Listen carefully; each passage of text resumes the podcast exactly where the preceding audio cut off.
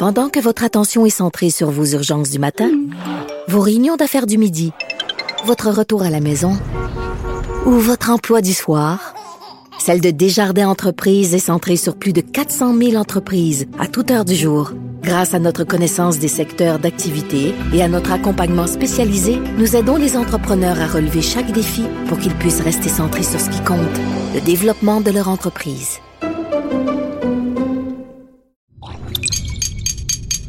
Cube Radio.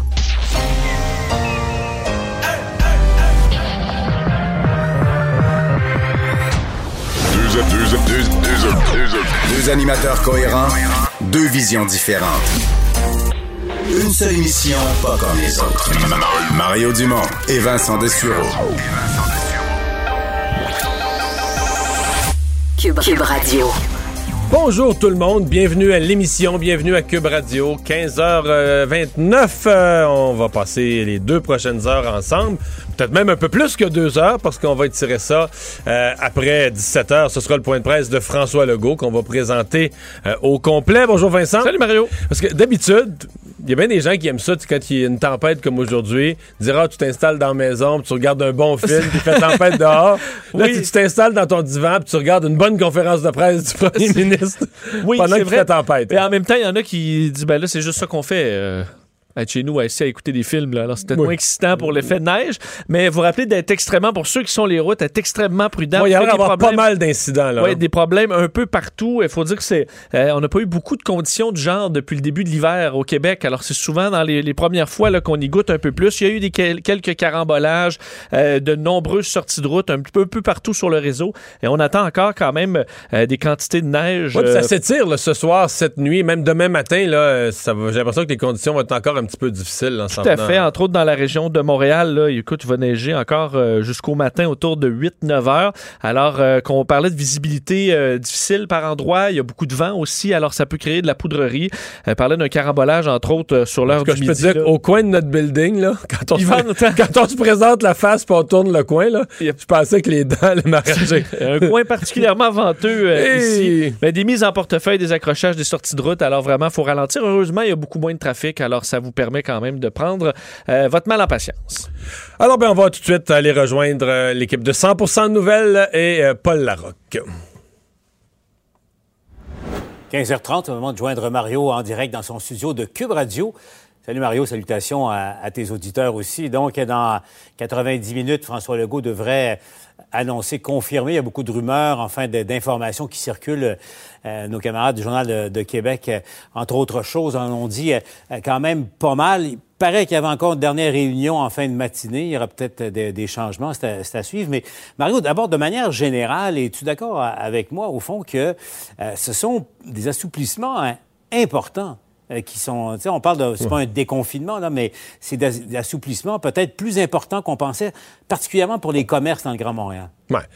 Mais il faut dire qu'il y a eu des resserrements importants. Là. Paul, on, on arrive, là, la décision qu'on prend aujourd'hui est pour le 8 février. Depuis le 24 décembre que les commerces sont fermés. Donc, euh, et je pense que le gouvernement, quand même, a confiance. euh, on, on- sait qu'il. Bon, l'idéal, c'est que les gens restent chez eux, maintenir les mesures, mais que les, salons de coiffure, les commerces, surtout ceux qui sont pas trop gros, pignon sur rue, on est peut-être plus inquiet des centres commerciaux. On verra ce qu'ils vont faire avec ça, mais qu'il y a quand même euh, des mesures qui ont été mises en place, qui étaient pas mal suivies et qui limitaient quand même le nombre euh, d'éclosions. Il y a plusieurs types d'activités où il y avait peu d'éclosions. Même certains commerçants avaient été frustrés à l'époque de leur fermeture en disant ben là on paye parce que on n'a pas eu d'éclosion chez nous, mais on paye parce que euh, il y en a eu ailleurs ou on paye parce qu'on veut que les gens restent vraiment à la maison. Euh, c'est pas exclu non plus que le gouvernement, moi c'est ce que je propose depuis une semaine là sur toutes les tribunes que j'ai, garder le couvre-feu, garder le couvre-feu. Ouais, ouais. Euh, J'ai l'impression qu'il t'a entendu, Mario. J'ai l'impression Ben, qu'il t'a entendu. mais c'est parce que- la question était justement, tu sais, Côte-Nord, Gaspésie, est-ce que tu maintiens, même s'il n'y a pas de Oui. cas, tu maintiens le couvre-feu? Pour là, deux raisons. Bon, ben, à, Deux raisons. vitesses, hein, On- ouais. on, on maintient l'activité économique là, pour l'essentiel, elle se fait deux jours. De toute façon, les bars, ils rouvriront pas dans tous les scénarios. L'activité économique, elle se fait deux jours. Le couvre-feu, un, limite les contacts de soirée, puis de fêtes, puis tout ça, qui sont les plus risqués. Et deux, moi, je pense que ça a quand même l'effet de garder la société sur le qui-vive. C'est désagréable, le couvre-feu. Euh, si on était en plein été, je dirais que c'est épouvantable de pas... Quand on a quelques mois où il fait clair après 8 heures, qu'on est obligé de rester dans la maison, là, je serais peut-être d'une opinion différente. On est encore dans des mois d'hiver. Euh, le soir, il fait noir. On garde les gens chacun chez eux. On, on limite vraiment les contacts de ce point de vue-là. Et peut-être même que c'est ça qui permet au gouvernement d'être un petit peu plus agressif sur des ouvertures de commerce, salons de coiffure et autres en disant le couvre-feu vient rattraper ça et donc garder toute la société sur le qui-vive. Non pas, pas un. C'est triste à dire, mais ça peut pas être un retour à la normale. Les chiffres sont trop hauts, les hospitalisations sont encore trop hauts. Faut pas que les gens sentent un retour à la normale. Faut qu'ils sentent le retour à certaines activités qui sont possibles, mais la normale, ça viendra, mais pas maintenant, d'autant plus moi, je trouve qu'une une des choses bien plates pour le gouvernement, avec cette date du 8 février, c'est l'arrêt de la campagne de vaccination. C'est le fait, si on avait vacciné euh, très, très, très rondement la dernière semaine de janvier, cette semaine, probablement que la semaine prochaine, on aurait commencé à avoir, par exemple, dans les résidences personnes âgées, la plus grande partie vaccinée. Euh, même chose pour les employés du réseau de la santé auraient été très largement vaccinés. Alors là, ça aussi, ça ajoute un fardeau au gouvernement, c'est le, ralentissement, le quasi-arrêt de la campagne de vaccination. Euh, effectivement. Euh, et là, parce que cette semaine, on vaccinait en principe euh, les, résidents, les personnes âgées en, RPA. Et effectivement, là, il y aura du retard. C'est malheureux. Parce que l'autre, l'autre question, évidemment, tout ça est une question d'évaluation, Mario, mais bon, on sait, le réseau de la santé, faut-il le dire, à quel point il est sollicité depuis un, an maintenant? on remarque, il l'était avant, mal en point. Puis là, évidemment, la pandémie s'ajoute et les gens ont tenu ça à bout de bras bien souvent, mais aucun répit, là, parce que là, dès, dès que ça baisse un peu les cas COVID, on tente de rattraper le retard. Et, et, ça aussi, il n'y a pas de marge de manœuvre sur le réseau de la santé. Euh, c'est une décision fine à prendre pour, euh, pour un gouvernement, particulièrement dans le Grand Montréal. Et toujours avec à l'esprit la menace du variant britannique euh, qui rôde autour, mhm. qui est présent en Ontario. Il y avait eu une éclosion dans une résidence personnes âgées. Là, maintenant, une coche de plus en Ontario. On a une, éclosion dans un milieu de travail, euh, je pense une usine de, transformation alimentaire, plusieurs employés infectés et encore là, c'est pas, il y a pas personne qui a voyagé, donc on peut pas, peut pas faire le lien direct là d'une personne qui soit allée au Royaume-Uni ou qui a voyagé. Donc on est obligé de, sentir, de, voir le fait que le, variant circule dans la communauté. Alors ça aussi, le gouvernement a ça et J'entendais des gens qui disaient euh, Ah ben là, il faudrait que le gouvernement nous fasse la promesse que ça ne refermera pas dans deux, trois semaines. Impossible à faire, cette promesse-là. Impossible à faire. On rouvre dans la bonne foi que présentement les chiffres nous le permettent, mais euh, regardez la violence avec laquelle le variant britannique frappe euh, lorsqu'il frappe en Europe, la multiplication rapide des cas on vit avec la menace qu'on pourrait être forcé très rapidement de, de, remballer tout ça, de revenir en arrière. Puis il y a un autre intrant euh, dans, l'équation, euh, Mario, toi qui aimes, les maths. L'autre intrant, c'est la semaine de relâche qui a été confirmée, euh, annoncée de manière tonitruante par le ministre de l'Éducation aujourd'hui. Et il semble pas y avoir de, précision, de plan de match là, pour comment gérer, éviter les risques. Bon, évidemment, s'il n'y a pas de voyage, c'est un, gros problème d'éliminer en, soi. Euh, bon, si on reste en, zone rouge, on verra la délimitation. Euh, mais tu sais, toutes les Laurentides et l'Estrie, et le Charlevoix, tu sais, les zones à vacances restent en, code rouge également. Ça aide, mais n'empêche, ça, ça ajoute au risque. Ça ajoute au nombre de contacts potentiels et donc au risque. Hmm. Je sais pas. Moi, la semaine de, parce qu'avant de commencer tout, commenter tout le reste, j'ai le goût de commenter la première décision sur le fond, la semaine de relâche. Je suis vraiment pas sûr de celle-là. Euh, qui tenait autant la semaine de relâche? Je sais quand ça avait été discuté, la possibilité de l'enlever, là, euh, c'était au niveau syndical qu'on avait crié tout de suite. Et des fois, je suis en train de me demander, parce que le ministre de l'Éducation, il se fait faire toute une job là, par les, syndicats, bon, avec les partis d'opposition, mais les partis d'opposition encouragés par les syndicats.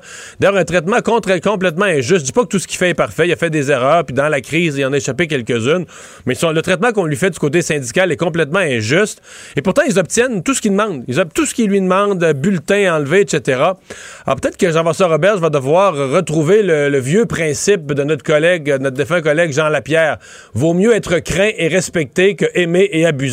Euh, Jean respectait souvent ça et bientôt ça va s'appliquer à monsieur, à monsieur Roberge. Parce que là, les syndicats sont... Tu es en train de me dire, Mario, que, que tu considères que, au fond, ce sont les syndicats qui, qui mènent quand vient le temps de prendre des décisions. Ben, eux, disent, eux disent que non. Là, eux disent qu'ils sont victimes de tout. Mais chaque fois qu'ils demandent une chose importante, ils l'obtiennent. À suivre. Avant de se laisser, euh, Mario, un mot sur l'annonce, parce que c'est une, bonne nouvelle aussi. On, en parlait, toi et moi, la semaine dernière. Euh, une des leçons à tirer de ça, c'est l'important, appelons ça les vertus de l'indépendance sanitaire en temps de, mhm. pandémie, d'être autosuffisant le plus possible pour le.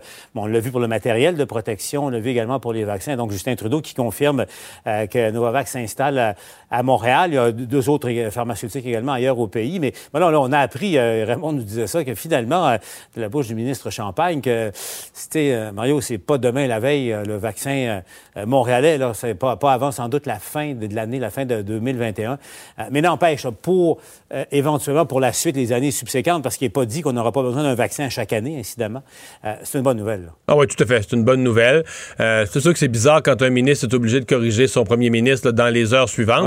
Mais ça me dit, euh, mon petit doigt me dit que cette, ce deal-là avec Novavax, etc., qu'il y a pas mal du ministre François-Philippe Champagne là-dedans. J'ai l'impression qu'il est, il est bon négociateur. J'ai l'impression qu'il est, on lui en doit un petit bout là, pour ça. Est-ce que, parce que avec les dates actuelles, M. Trudeau nous dit que la campagne de, de vaccination au Canada va être toute finie au mois de septembre. Et donc, les vaccins arriveront en fin d'année. Donc, on pourrait dire les Novavax ne serviront pas à la première campagne de vaccination, peut-être à une autre année ou à d'autres pays, parce qu'on euh, va vacciner en toute l'année 2022. Il y a des pays pauvres puis d'autres pays où on va devoir vacciner. Euh, mais moi, je n'exclus pas l'hypothèse. Euh, je reviens à ce que The Economist, euh, leurs experts avaient, euh, avaient évalué plus tôt dans la semaine, où on disait non, le Canada là, est trop optimiste. Le Canada n'aura pas fini sa vaccination fin 2021, risque de finir début 2022. Et dans ce scénario-là, le fait de produire nos propres vaccins, si on se met à vivre le retard de, livraison par-dessus retard de livraison, comme on l'a vécu pour les dernières semaines, ça pourrait devenir une, une espèce de soupape de sécurité de produire nos, propres vaccins ou au moins en produire une certaine quantité. Et il y a Medicago là, à Sainte-Foy, à Québec aussi, qui développe, qui est toujours en. Qui pourrait arriver dans les mêmes délais, là. Absolument. Oui, oui à, surveiller. Mais, mais euh, Mario, en, terminant, pour euh, Justin Trudeau, parce que tu l'as entendu encore aujourd'hui pendant ton émission, réitérer que le retard de Pfizer et de Moderna allait être rattrapé au cours des prochaines semaines et que fin mars, nous aurions droit à 6 millions de, doses et qu'en septembre, tous les Canadiens euh, qui le veulent auront été vaccinés. Mario, ça commence à être un engagement solennel pris à plusieurs reprises par le premier ministre. Il ne peut pas revenir là-dessus, il ne peut pas l'échapper, celle-là. Il peut pas revenir là-dessus, Paul. Contrôle rien, là. On quémande des vaccins, on téléphone à l'Europe. Je veux dire politiquement, là. Ben là, politiquement, peut-être que lui, il pense que ces élections vont être euh, vont se tenir au printemps. Je sais pas si tu as vu les derniers chiffres de Léger. Euh, les conservateurs sont plus dans la course du tout. Là. Vraiment, euh, Justin Trudeau navigue seul en tête vers des, des, des, des triomphes futurs. donc, je ne pense même plus qu'il soit inquiété par les, par les élections. Donc, tu n'es pas en train de me dire que les politiciens en pleine pandémie pensent à ça, à des élections? Tu ne dis pas ça pour vrai, Mario? Ben, ils pensent à ça toujours un petit peu. Là. C'est secondaire, les élections, mais ah, être élu. Si on, veut continuer à si on veut continuer à faire autant de bien, il faut être élu. Voilà, voilà qui est dit. venant, venant d'un ancien politicien, mais évidemment, la rédemption est faite dans le cas de Mario. Merci, Mario. Je vais retourner à, ton émission. On se reparle demain. Alors, euh, Vincent, ben, on est repassé aujourd'hui juste au-dessus de la barre des 1000 cas, mais on parle quand même, disons, d'un plateau très à la baisse. Là. Oui, et euh, particulièrement au niveau des hospitalisations, ça, euh, c'est une donnée qui a constamment été en baisse depuis un bon moment. 1053 cas aujourd'hui, 38 décès, moins 34 hospitalisations. Alors, on est à 1110. je vous rappelle qu'on est à 1500 il y a vraiment pas très longtemps.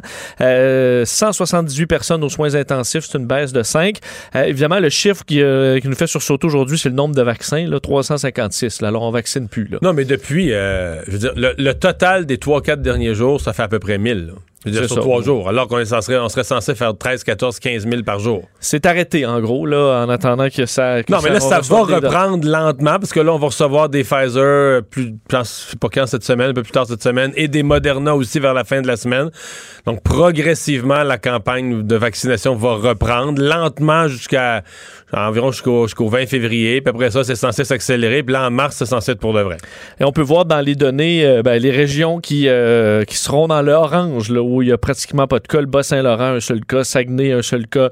évidemment, Saguenay, la côte ça a baissé de façon spectaculaire hein, parce que ça avait baissé beaucoup, mais ils ont passé la semaine passée, ils étaient à 15-20 cas par jour. Puis là, cette semaine, on est en bas de 10. Oui, parce qu'on se posait même la question est-ce que le Saguenay euh, va être là? C'est très bas, mais, pas mais là, on est en plus aujourd'hui. Ben, alors, il pratiquement pas de cas. Mais, ça, c'est une des questions. Moi, je sais que les, journalistes veulent tout deviner, mais moi, c'est une des questions que, que j'aurais pour M. Legault. Il va peut-être y répondre. Je pense qu'à partir de maintenant, il faudra, exemple, si le Saguenay-Lac-Saint-Jean, aujourd'hui, on disait la baisse de cas est trop récente, en fait, ça fait juste deux, trois jours, euh, on pourrait dire, ben, regarde, on vous met pas dans la même zone que la Côte-Nord, que le Bas-Saint-Laurent, mais si ça reste comme ça, est-ce qu'on révise dans une semaine? Est-ce qu'on révise dans deux semaines? Je pense qu'il va falloir donner cette perspective. Il y a plusieurs régions où les choses bougent dans le bon sens, puis où les gens vont ben, mettons qu'ils sont frustrés de ne pas passer en zone orange ou de ne pas avoir plus de liberté aujourd'hui. À mon avis, la pilule passerait mieux si on leur disait, ben regardez, là, tous les mardis, ça va être révisé, ou tous les deux mardis, donc mardi... Dès qu'on peut, on rouvre, ça se peut que ce soit la semaine prochaine. Donc là, les gens verraient un peu la, perspective de dire, OK, ça va être réévalué à différentes, euh, différents moments, à différentes échéances. C'est sûr que pour, euh, pour Montréal, pour euh, la Montérégie... Montréal, Laval, Montérégie, on oublie ça. On n'a pas l'impression d'être très près. L'Outaouais, par contre, est à seulement 19 cas aujourd'hui. Mauricie, plus 30. La capitale nationale à 60. Je veux dire, Appalaches, 22. On a beaucoup baissé aussi Alors, euh, c'est sûr que les... Techniquement, l'Outaouais a les chiffres pour descendre en zone orange depuis plusieurs jours déjà. Euh, je comprends qu'ils ont un petit peu plus de cas que Bas-Saint-Laurent, Côte-Nord, mais ils ont plus de population aussi. Fait que quand tu les ramènes au prorata de leur population, sont, sont vraiment pas loin d'être dans les mêmes eaux, l'Outaouais. Tout à fait. Mais euh, alors, on attend toujours ces, ces annonces à 17 h aujourd'hui. Et la semaine de relâche sera maintenue. Euh, annonce officielle, donc euh, tout de suite après le dîner, le ministre de, de l'Éducation, Jean-François Roberge, qui semblait plutôt heureux d'annoncer cette décision-là. Oui, et heureux de pouvoir l'annoncer, euh, ce que, ben, en fait, on dit dans l'optique de la COVID, là, euh, assez d'avance. Alors, euh, un mois d'avance. On sait que dans le milieu de l'éducation, on voulait avoir, ben, en fait, dans tous les domaines, on espère toujours avoir un peu de, de, de, d'avance. Alors, c'est le cas pour la semaine de relâche. Euh, Monsieur Robert, disant, on respecte la convention collective, on respecte le calendrier scolaire. Je pense qu'il y a des gens qui s'inquiétaient de ça. Donc, je suis conscient, euh, content, un mois d'avance, de, de, de, pouvoir annoncer que la semaine de relâche aura bel et bien lieu. Parce qu'on respecte pas le calendrier scolaire. Là, je comprends que sur le volet de la semaine de relâche, on respecte le calendrier scolaire, mais, pour dans, le reste, dans une année où on ne le respecte pas, on a déjà ajouté trois journées pédagogiques qui n'étaient pas dans le calendrier scolaire, on a déjà ajouté trois journées pédagogiques, on a fait de l'enseignement à distance. Au mois de euh, mars, avril, mai l'année passée, on a enlevé trois mois d'école. Donc on est, disons, sur une période de deux ans où on ne respecte pas le calendrier. Puis tout à coup, euh, des gens suggéraient d'enlever la semaine de relâche, de dire, regarde, il faudrait mieux de faire. De toute façon, les jeunes ne pourront rien faire, on ne peut pas voyager, c'est aussi bien de faire l'école, de, faire du rattrapage. Puis là, on dit non, non, on respecte le calendrier. Ben, on respecte le calendrier dans un deux ans où on le respecte pas euh, par la force des choses. Effectivement, tu as tout à fait raison. Reste que ça va être effectivement une inquiétude la semaine de relâche. On verra les explications euh, lors du point de presse à 17h sur comment éviter que les familles de Montréal, de Laval, euh, de, la Montérégie partent un peu partout en vacances. Loin des chalets dans les régions, il y a plus de liberté puis des restaurants ouverts. Exact. On veut pas ça. Alors, qu'est-ce quelles seront les mesures? On sait que on va quand même avoir des assouplissements pour pouvoir faire des activités avec une autre bulle. Alors ça, ça permettra d'avoir un peu d'activité Mettons que la semaine, de relâche, là, mettons qu'elle est une complication au niveau sanitaire. Puis mettons qu'elle pourrait être utile en termes de journée de rattrapage à l'école. Mettons, là. Oui. Ben, c'est, ça reste une bonne idée de la maintenir. Tu aurais besoin de ces journées-là pour faire du rattrapage à l'école, puis de toute façon, au niveau sanitaire, ça va être juste un problème où tous les parents vont essayer de contourner les règles. Ben, les professeurs vont dire qu'ils ont besoin d'une pause. Là. Ben oui. Et euh, dans les autres sujets quand même reliés à, l'éducation, l'histoire des bulletins, évidemment, ça Les infirmières, ont-tu besoin d'une pause? Ils peuvent pas prendre de pause. Bon, mettons qu'ils prennent la première de mars, les infirmières. C'est les commerçants euh, qui essaient de vivre aussi à travers tout ça, puis les restaurateurs qui font des, euh, du take-out pour à peine faire leurs frais. à 7 jours par semaine. Ben. Ils ont pas pris de pause. Je suis d'accord. Je suis d'accord. Mais on continue, bon. continue. Euh, et euh, les premiers, les bulletins, là, parce qu'on sait qu'on a quand même bousculé ça aussi, les bulletins, là, avec les examens du ministère euh, qui, ben, qui ont été annulés. Alors là, on va attendre les résultats des premiers bulletins prochainement pour quantifier les risques d'échec et pondérer le tout. Là. Alors on dit on aura des réponses sous peu là-dessus. mais tu sais qu'en fin de semaine, là, on avait la moitié de l'année scolaire de passé. Oui, Toujours pas de bulletin. non. C'est pour ça que. Ça commence à presser. C'est pour, D'avoir pour un ça que t'as raison que c'est bousculé. là. Le tout il est très, très bousculé euh, euh, cette année. Euh, D'ailleurs. euh, Euh, moi, tant tant qu'à être tannant, moi, aujourd'hui, là-dessus, là, on n'aurait pas dû attendre d'avoir les bulletins avant de prendre une décision pour la semaine de relâche. De dire si les bulletins sont trop épouvantables, il y a trop de jeunes qui sont en retard éducatif, bien là, la semaine de relâche, raison de plus d'en faire une semaine de rattrapage. Et euh, il y a les jours de grève à travers ça aussi. travers, là, sur celle-là. ben, Il y a les cinq jours de grève euh, votés par les, euh, par les enseignants. Le ministère de l'Éducation qui euh, fait M. Robert Oui. s'est dit confiant d'en venir à une entente euh, pour éviter qu'il y ait grève. Ou tu voudrais cibler la grève pour les cinq jours de la semaine de relâche? Ou... Mais non, mais non, mais non, mais non. Cinq jours de grève en plus. Ben, votez, là. Oui, dans- effectivement, va. il pourrait ne pas les utiliser. Le syndicat va les utiliser euh, à sa guise. Oui. Rassurant ça. Et, euh, et on dit aussi pour ce qui est de l'aide, on veut améliorer euh, les, conditions d'apprentissage des élèves et aider ceux qui sont en difficulté aussi. Alors, il y a un programme de tutorat euh, qui va être déployé prochainement. On dit même déjà, cette semaine, on pourrait commencer à certains endroits d'offrir un peu, en fait, de- d'aide supplémentaire pour les étudiants qui en ont besoin. Alors, on aura des vaccins produits au Canada. On le mentionnait tout à l'heure avec euh, Paul Larocque. Euh, C'était M. Trudeau qui était bien fier d'annoncer ça. Finalement, il a fallu que son ministre euh, le corrige dans les minutes suivantes. Oui, et euh, pour donner un peu les dates, vous en avez parlé en, gros, là, mais donc ces, vaccins produits au Canada, c'est pas tout de suite. Là. Alors, vous parlez pour ce qui est de Montréal, au Conseil national des, de recherche du Canada, on parle d'installation quand même importante. C'est tout un changement. on en faisait très peu et là, on passe à des quantités de masse, des millions de vaccins. C'est-à-dire qu'on produisait des vaccins strictement à titre expérimental là-bas. là. On faisait pas de la production en chaîne. On dire des échantillons. là, c'est ça. ouais.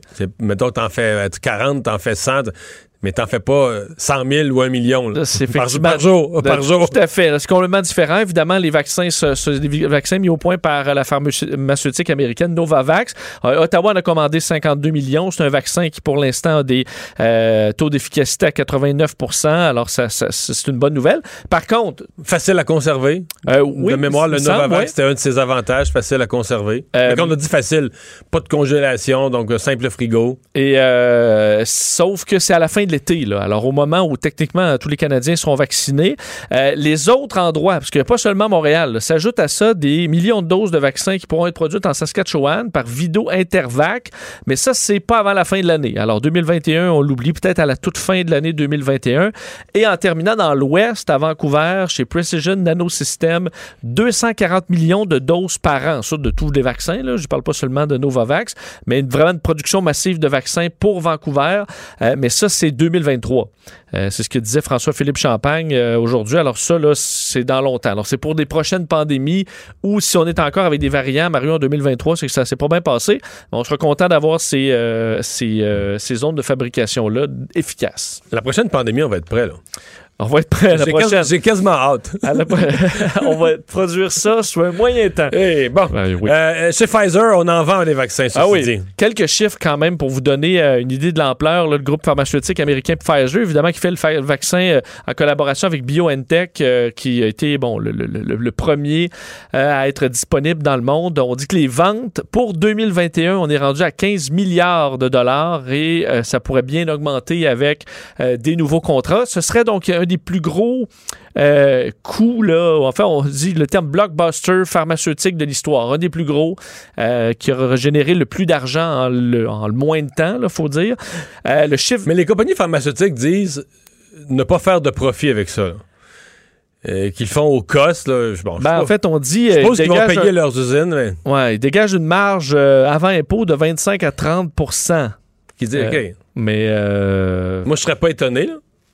Parce que, en fait, le chiffre d'affaires sûr que là, on parle d'argent de, vente. Là. Ils n'ont pas de profit, puisque les profits, euh, il y a quand même une, bonne partie pour ça qui, part en recherche et autres raisons. Euh, le chiffre d'affaires, quand même, de la compagnie qui atteint 60 milliards, c'est en bon de 42, 42 Et euh, eux, parce qu'entre autres, il n'y a pas seulement le vaccin, ils ont eu un bond dans la vente de traitements contre le cancer et l'ensemble de vaccins dans les autres branches aussi. Là, chez Pfizer, ils ont eu toute une année. Alors, on prévoit des chiffres assez importants. L'action, bon, l'action qui monte depuis un bon moment de Pfizer. L'action de Pfizer? Oui. Non, t'es en chute libre. T'es en chute libre? Pour vrai? Aujourd'hui? C'est inexplicable. Pour vrai? Depuis un mois, genre. Ah oui, non, mais parce que. Le, ah, mais parce que oui, ça avait beaucoup Je monté. sais ça parce que le patron de Pfizer, quand le vaccin a été approuvé, le patron de Pfizer a vendu ses actions. Puis j'avais trouvé ça vraiment mystérieux. À LCN, j'avais même souligné, j'ai dit, l'action a monté, bon, ça avait été annoncé, vaccin de Pfizer approuvé. Puis le grand patron, le, le docteur Tourla, c'est ça? Albert, euh, pas trop, Albert ouais. Tourla, avait vendu ses actions. J'avais trouvé ça bizarre. J'ai dit, il me semble, ses actions. Là.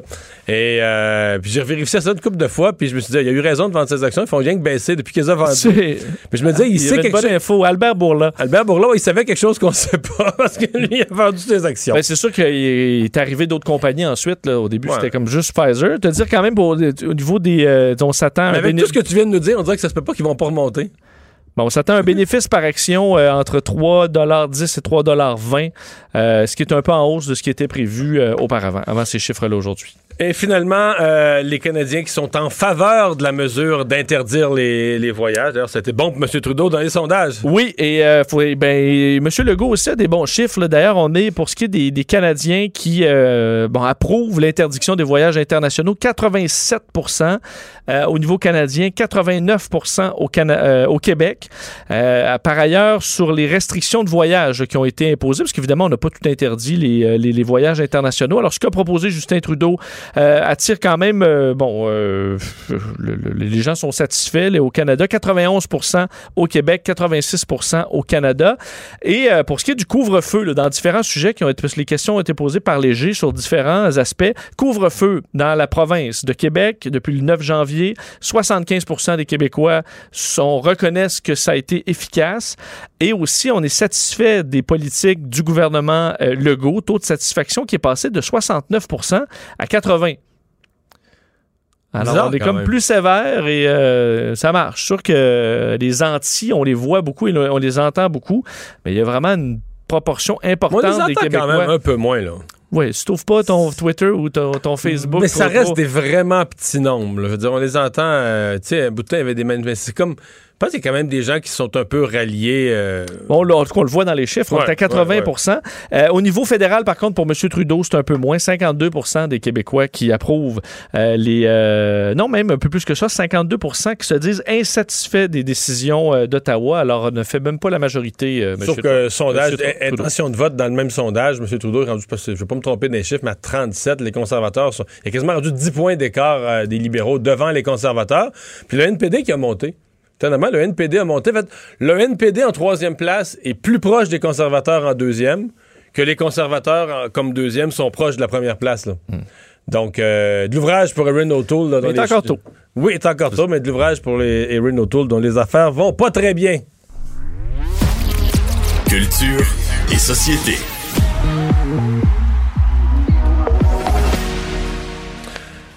Bonjour Anaïs. Bonjour, messieurs. Alors, euh, tu nous parles de Tom Cruise?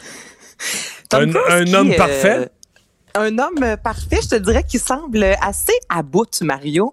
Là, je vais vous ramener, je vous avais déjà fait entendre l'extrait, mais je vais juste vous faire réentendre pour ceux qui ont oublié. Il y a quelques mois de ça, en fait, c'est au mois de novembre dernier, Tom Cruise sur le plateau de tournage de Mission Impossible parce qu'il est producteur. Donc, lui, évidemment, il sort beaucoup d'argent. Il y avait littéralement pété une coche envers deux employés qui semblaient plus ou moins euh, respecter les règles sanitaires. On l'écoute. Producers! And they're looking at us and using us to make their movies. We are creating thousands of jobs, you I don't ever want to see it again! Bon, donc euh, il crie comme ça pendant... Ça nous donne une idée. pendant plus de deux minutes. Je pense même, euh, même nos auditeurs qui sont pas bilingues devinent un peu ce qui se dit. Oui, oui. il y a beaucoup de bips. Et quelques jours après ce, ce, gros pétage de coche-là, George Clooney, en entrevue, était sorti disant, moi, je comprends totalement euh, comment euh, Tom Cruise a réagi parce que c'est vrai que sur les plateaux, souvent, il y en a qui font pas attention. Puis il avait défendu Tom Cruise disant, c'est pas quelqu'un habituellement qui crie. Mais là, vous voyez, dans le Sun, euh, ça vient de sortir. Il y a plusieurs employés qui disent que Tom Cruise est rendu vraiment obsédé par le tournage de Mission Impossible. Et là, je vous ramène, OK, les gars, ça a commencé en 2019, le tournage. Quelques mois après, la COVID frappait de plein fouet. Donc là, il y avait trois euh, semaines de tournage à Venise qui ont été suspendues. Finalement, ils n'ont jamais pu tourner toutes les scènes prévues à Venise. Ensuite, on a dû interrompre littéralement le tournage. On a pu recommencer au mois de septembre avant que 10 personnes sur le plateau contractent la COVID. Là, présentement, ils ont quitté, en fait, le Royaume-Uni, sont rendus aux Émirats Mais là, tout le monde serait soucié à savoir est-ce qu'on va pouvoir revenir à un certain moment parce que là, les vols directs entre le Moyen-Orient et le Royaume-Uni est interdit. Donc, selon plusieurs employés euh, sur le plateau de tournage, je vous dirais que c'est pas rose-rose. Et moi, j'ai bien l'impression que si ce film-là se rend euh, à la fin, là, comme prévu, c'est supposé être au mois de novembre 2021, je suis pas certaine qu'il va avoir envie d'en faire un prochain aussi rapidement. Hmm. À suivre. À suivre. Ben, à euh, suivre, mais tout le monde, c'est ça. Ça fait le tour du web présentement, les, les petits euh, pétages de coche de Tom Cruise. Gabriel Matzneff euh, va publier un livre en réponse à Vanessa Springora? Ouais, ça, je l'aime pas beaucoup cette nouvelle-là. C'est pour ça que j'ai commencé avec quelque chose d'un peu plus léger avec Tom Cruise, donc euh, Gabriel Matinev, donc cet auteur qui est visé pour euh, une enquête de viol sur mineurs de moins de 15 ans. Déjà au mois de juillet dernier, messieurs, il était sorti dans quelques médias disant un jour, moi, je vais exposer euh, la relation que j'ai eue avec Vanessa Springora, mais je vais l'exposer comment moi je l'ai vécu. Et là, ce que ce qu'on peut lire aujourd'hui dans le magazine L'actualité, c'est que son livre se nommerait puis là, partez pas à rire, s'il vous plaît. Vanessa Virus. OK. Non, mais ça, c'est une joke. Mario a un titre comme ça. Mais ça va. C'est pas, pas une fiction, ça va faire quoi, ça? Non, non, non. Non, lui veut raconter avec un titre comme ça qui semble, en tout cas, je, je, comprends pas ce choix de titre-là, veut raconter sa version de son histoire avec cette fille qui avait à l'époque 13-14 ans. Lui en avait 50. Et là, évidemment, il y a personne qui veut publier Gabriel Matinev. Donc, ce qui se passe, c'est qu'il y a eu des, plusieurs refus. Et présentement, il aurait euh, fait appel, en fait, à un financement participatif. Il y a plusieurs grandes maisons d'édition qui auraient reçu, donc des souscripteurs qui auraient reçu euh, une feuille, justement une lettre expliquant vraiment quel sera le livre et on demande aux maisons d'édition de payer, exemple, 100 euros pour avoir un livre dédicacé, 650 euros pour avoir un livre avec un autre petit mot plus long de Gabriel Matineff. Donc là, il s'est viré, il s'est vraiment tourné de barre et a demandé comme un socio-financement pour publier. Mais oui, mais ça n'a aucun sens parce que là, lui, il en a plus vraiment d'argent là depuis. Euh, il a plus accès à son allocation pour écrivain à faible revenu depuis euh, qui bénéficiait depuis 2002. Euh, le point, il n'y a pas si longtemps, le mis out évidemment. Donc là, lui était sorti aussi dans les médias disant que sa pension par mois de petit vieux, c'est ce qu'il avait dit, était de 847 euros, qu'il devait payer son loyer à 624 euros, que pour lui l'avenir était sombre. Mais là, je vous rappelle que le 28 septembre 2021, il y a son procès qui s'en vient et lui tente à 84 ans de se refaire et de publier ce livre-là avec un titre ridicule comme ça. J'espère sincèrement que ce projet-là ne va pas aboutir, mais de ce qu'on peut lire présentement, c'est que le livre serait prêt à s'être euh, imprimé. Bon, ça vous dit quoi, suivre. Ça? Ben, ouais. c'est plus que bizarre. Mais je sais pas comment... parce qu'on on se demande c'est quoi le contenu, là, comment tu peux justifier, dans la mesure où euh, c'est criminel. Je sais que les Français ont parfois des perceptions étonnantes à ce genre de sujet, mm-hmm. mais dans la mesure où c'est un, acte criminel d'avoir des relations sexuelles avec des mineurs, je sais pas comment tu peux penser que tu vas en faire un récit et ou une description euh, qui va faire que le grand public va dire ah ah ah ok, c'est pas si pire hein. parce que c'est vrai que dans certains cas quand tu as les deux versions sur certaines choses tu vas dire oh, ok ça change la perspective. Mais sur une relation avec une fille de quoi 13 ans 14 ans? Je vois pas. Il avait 14 ans lui en avait 50 je vois pas je vois pas comment tu vas présenter les choses ouais. le fait que c'était une autre époque je vois pas comment tu vas présenter les choses d'une telle manière que les gens vont se dire Ah, ah, ah OK, c'est correct. Non, on lui pardonne. Mais non, je suis en accord avec toi. mais, là, comme on sait rien du contenu, c'est un peu difficile. Puis le titre, mais là, c'est aussi bizarre que le, que le reste. Que l'idée, exactement. L'adaptation québécoise de Love Island reportée. Ben reporté, messieurs. Donc les tournages devaient euh, avoir lieu en fait le printemps prochain. Je rappelle que c'est bon euh, production des Ferlandes qui est derrière Star Academy et Québécois contenu. Et là, ben finalement, c'est reporté à l'automne prochain pour plusieurs raisons. Tout d'abord, on, le sait présentement, la situation dans les aéroports, ben c'est impossible hein, de voyager. On devait euh, enregistrer ça aux îles Canaries en Espagne. Et là, on était vraiment rendu loin là au niveau. On avait choisi les candidats. On devait évidemment hmm. partir en tournage. Je vous rappelle le concept. C'est, je vous dirais une entre une quinzaine plutôt de, de candidats entre 20 qui se rencontrent et se fient seulement sur l'apparence de la personne devant soi. Donc, on forme des couples avec quelqu'un qui physiquement nous plaît. Et là, euh, Mario, tu rencontres une fille qui te plaît, bon, on va t'en proposer quatre, cinq autres, encore plus bronzées, puis encore plus tout. Euh, c'est pas très naturel ce qu'on voit dans ces émissions-là pour tenter euh, de te déstabiliser. Ben non, je te, je te le dis. Tantôt, j'écoutais, je voulais voir quand même mm. un peu quelques épisodes parce que ça a été diffusé à plusieurs endroits dans le monde. Il y a eu plusieurs versions, puis je vous dirais qu'à ce niveau-là, ça se ressemble. Il y a un dénominateur commun, puis c'est le, manque de le manque de naturel dans tout ça. Et là, ben, ce sera reporté. Donc, théoriquement, c'est d'ici la prochaine année qu'on va voir Love Island. C'est juste dommage parce que c'était euh, une première télé-réalité vraiment amour pour TVA après XOXO, mais là, il faudra, faudra patienter. Merci Anaïs. Ça fait plaisir. Bye bye. Il explique et démystifie l'économie. Pierre-Olivier Zappa, à vos affaires. Bonjour Pierre-Olivier. Salut Mario. Alors, on avait euh, senti un peu la chose avec l'annonce de la semaine passée euh, où les compagnies aériennes avaient euh, obtempéré à la demande de M. Trudeau de cesser leur vol vers le sud. On avait dit, ouais, ça, ça, ça doit venir dans une entente globale. et voilà, donc l'aide pour les compagnies aériennes, pour certains qui étaient dus et attendus depuis trop de mois, là, mais là, ça s'en vient. Ben, il y a un premier plan de sauvetage qui a été présenté à Ottawa à l'entreprise ontarienne Sunwing. Sunwing, les Québécois connaissent très bien cette, euh, ce transporteur aérien qui va recevoir une ligne de crédit de 375 millions de dollars euh, pour maintenir ses activités, pour maintenir euh, les emplois en, ces temps très difficiles. C'est donc la, la, première enveloppe, le, le, premier signal d'aide en provenance d'Ottawa à un transporteur aérien. Est-ce que ça va suivre avec des plans de sauvetage pour Air Canada, pour Transat, pour WestJet? C'est probable, Possiblement. C'est fort probable. Mais ce qui est à retenir dans le cas de Sunwing, c'est qu'en ce moment, à l'heure où on se parle, on n'a pas forcé la main à l'entreprise pour qu'elle rembourse euh, de façon proactive tous les clients qui ont acheté un billet en mars, ça avait pas été promis, ça? Ben, le fédéral nous avait pourtant dit, si on aide les compagnies aériennes, il faudra qu'il y ait un remboursement des billets qui ont été achetés par des clients qui n'ont pas pu voyager.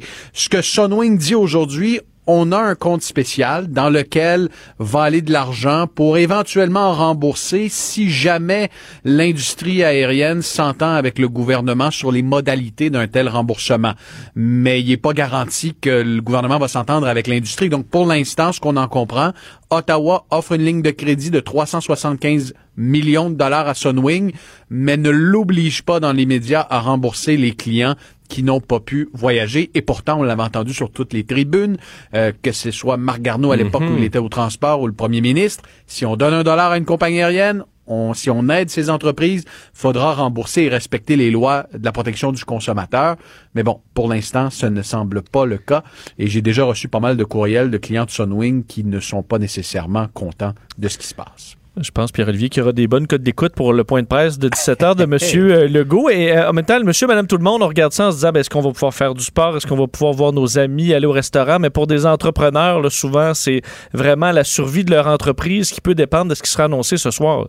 Oui, et dans plusieurs secteurs, euh, on a discuté au cours des dernières heures avec euh, Vincent Goudzo des cinémas Goudzo, qui lui se croise les doigts, espère une réouverture pour le 26 février, c'est-à-dire pour la semaine de relâche, parce que lui il dit, ben, si les Québécois peuvent pas voyager, peuvent pas se rassembler à l'intérieur des maisons, les jeunes pourront aller au cinéma. Donc, lui demande au gouvernement mhm. d'ouvrir les cinémas. Possible, possible que le gouvernement accède à cette demande, du moins en zone orange, euh, dans, dans les, les, régions où il y a moins de cas actifs. On verra aussi pour les réouvertures de salles à manger. Je discutais un peu plus tôt aujourd'hui avec Jean Bédard, encore de la, euh, du groupe Sport de la cage brasserie sportive. Lui nous dit, si on pouvait avoir une réouverture en zone orange, et tout indique qu'il y aura une réouverture des salles à manger en zone orange pour les, les familles, pour les mêmes bulles familiales, ben là, ça nous permettrait de roder la machine et de se préparer éventuellement à un redémarrage dans d'autres régions. Mais j'en parlais avec Vincent plus tôt. Dans ce scénario-là, par exemple, puis mettons qu'on est que le gouvernement est prudent, donc ne, ne met là, en zone orange que les régions où la COVID est vraiment là, très, très basse. Là, donc, euh, c'est Boston-Laurent, Gaspésie, Côte-Nord, peut-être l'Abitibi.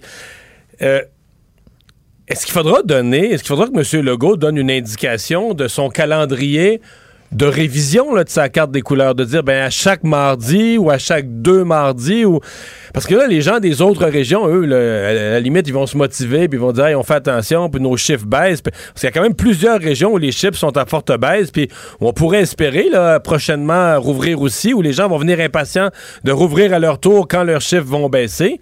Euh, il me semble qu'il faudra donner une espèce de d'échéancier ou de, de, de, calendrier où euh, ben, tout ça va être révisé et peut-être d'autres régions vont, vont euh, avoir les mêmes permissions.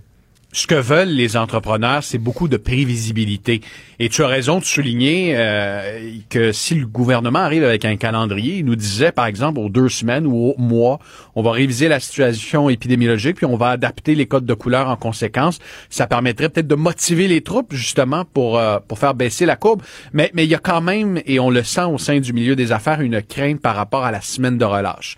Parce que là, vous allez avoir des milliers de Québécois qui vont se chercher quelque chose à faire et peut-être une petite virée au Saguenay, en Abitibi. Et là, imagine, on ouvre les restaurants, on ouvre les commerces, euh, on ouvre peut-être les studios d'entraînement, les gyms en région.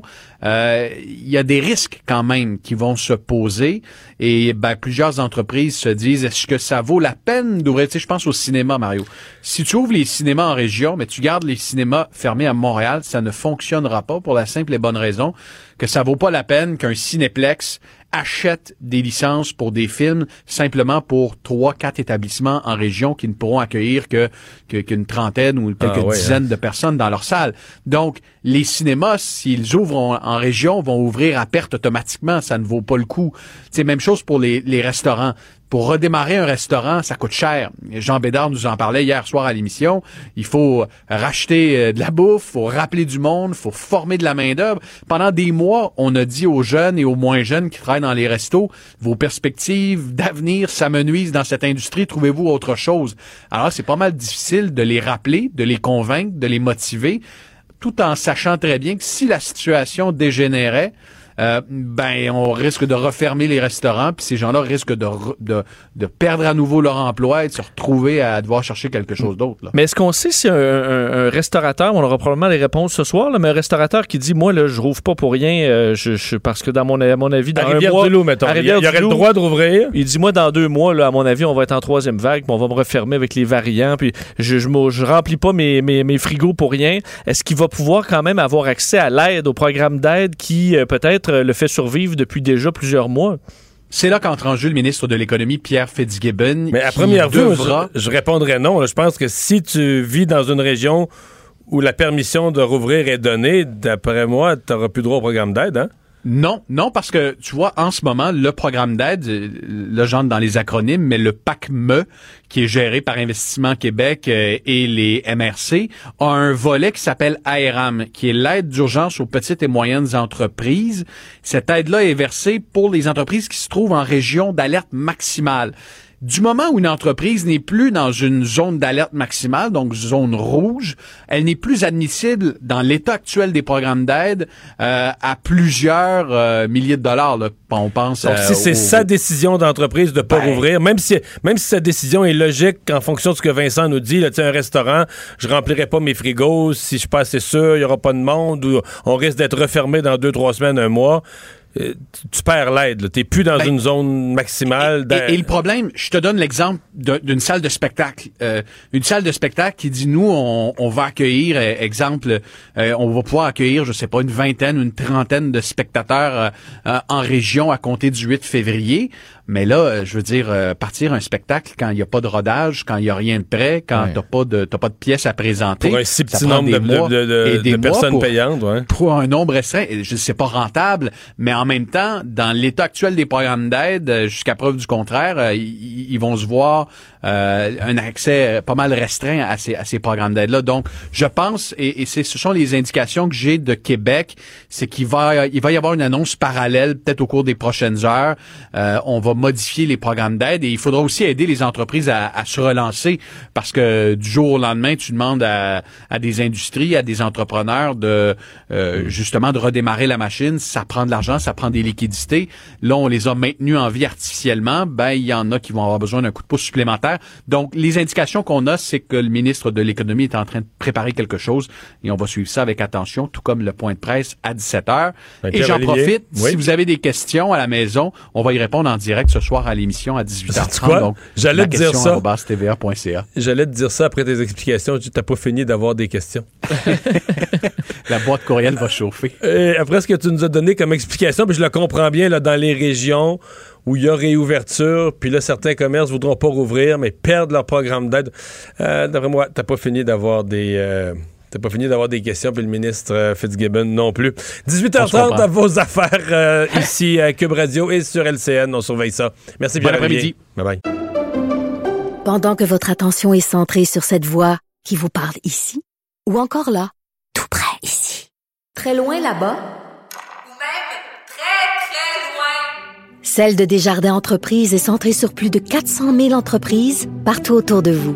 Depuis plus de 120 ans, nos équipes dédiées accompagnent les entrepreneurs d'ici à chaque étape pour qu'ils puissent rester centrés sur ce qui compte, la croissance de leur entreprise.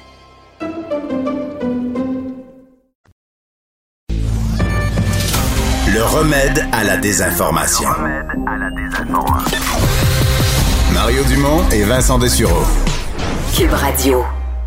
Alors, c'est jour de rentrée parlementaire à Québec. Euh, les différents partis d'opposition qui ont fait un peu connaître euh, aujourd'hui leur intention euh, de, oui, critiquer le gouvernement, chercher le ton juste pour le faire dans une atmosphère générale de pandémie. pour en parler, Ruba Gazal, député de Québec solidaire du comté de Mercier. Bonjour. Bonjour, M. Dumont. Dans quel état d'esprit vous abordez cette session? Est-ce qu'il faut être plus critique du gouvernement?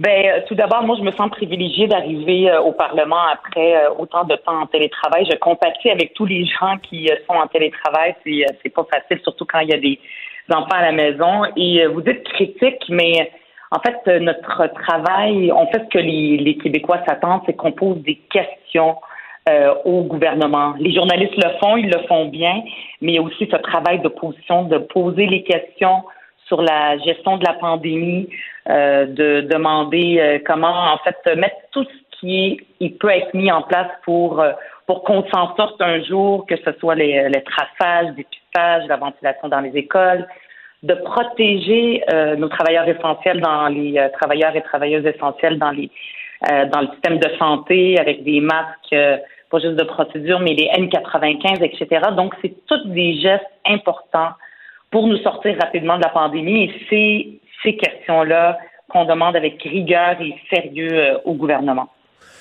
Qu'est-ce que vous attendez de la conférence de presse de, 17 heures euh, du côté de Québec solidaire? Est-ce que vous êtes plus du côté... Euh, comment dire, du côté prudent. Puis par rapport aux rumeurs que vous entendez du gouvernement, est-ce que vous avez l'impression qu'il faudrait être plus prudent ou plus agressif à rouvrir plus d'activités? Je sais quand, quand les spectacles, les salles de spectacle, les restaurants, quand différentes activités ont fermé, euh, vous avez été quand même sceptique qu'il fallait fermer ça. Vous aviez l'air à dire faudrait peut-être les laisser ouverts. On fait quoi à 17 h aujourd'hui? Ben, nous, on se prend pas pour la santé publique. Ce qu'on dit, c'est qu'est-ce qui fait qu'il y a, par exemple, euh, les salles de spectacle, les, les cinémas qui ont été fermés alors qu'on n'avait pas les chiffres. Est-ce qu'il y a eu plus d'éclosions à ce moment-là? Là, évidemment, la situation avec la deuxième vague a changé. C'est pas encore la fin de la récréation. Euh, il faut être prudent. Euh, par contre, ce que le gouvernement veut faire, c'est rouvrir peut-être dans les régions, là où il y a les codes rouges et tout ça. Donc ça, on trouve que c'est une bonne chose parce que faire du mur à mur, c'est jamais euh, une bonne chose de toute façon. Donc dans les endroits où c'est possible dans les régions, il faut ouvrir, mais évidemment, le gouvernement, il doit faire euh, trouver l'équilibre entre l'assouplissement et la protection des régions. Parce que là, on voit que les codes descendent, et l'objectif, c'est pas qu'ils remontent donc, quand il y a des assouplissements, il faut trouver cet équilibre-là, cette mince ligne pour éviter que, la situation se détériore. Donc, assouplissement ne veut pas dire euh, c'est la récréation, puis on ouvre tout pillé, puis on recommence à, comme avant. On est encore en pleine pandémie, c'est pas terminé.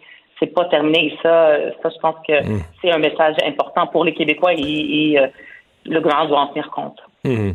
Euh, vous avez euh, amorcé la, la- la session parlementaire. Ça s'est passé comment aujourd'hui? Parce que là, c'est euh, nouveau fonctionnement, 37 députés euh, sur place. Bon, une partie des travaux se font maintenant à, à- à distance, là, euh, via visioconférence. Vous en retenez quoi de la journée d'aujourd'hui?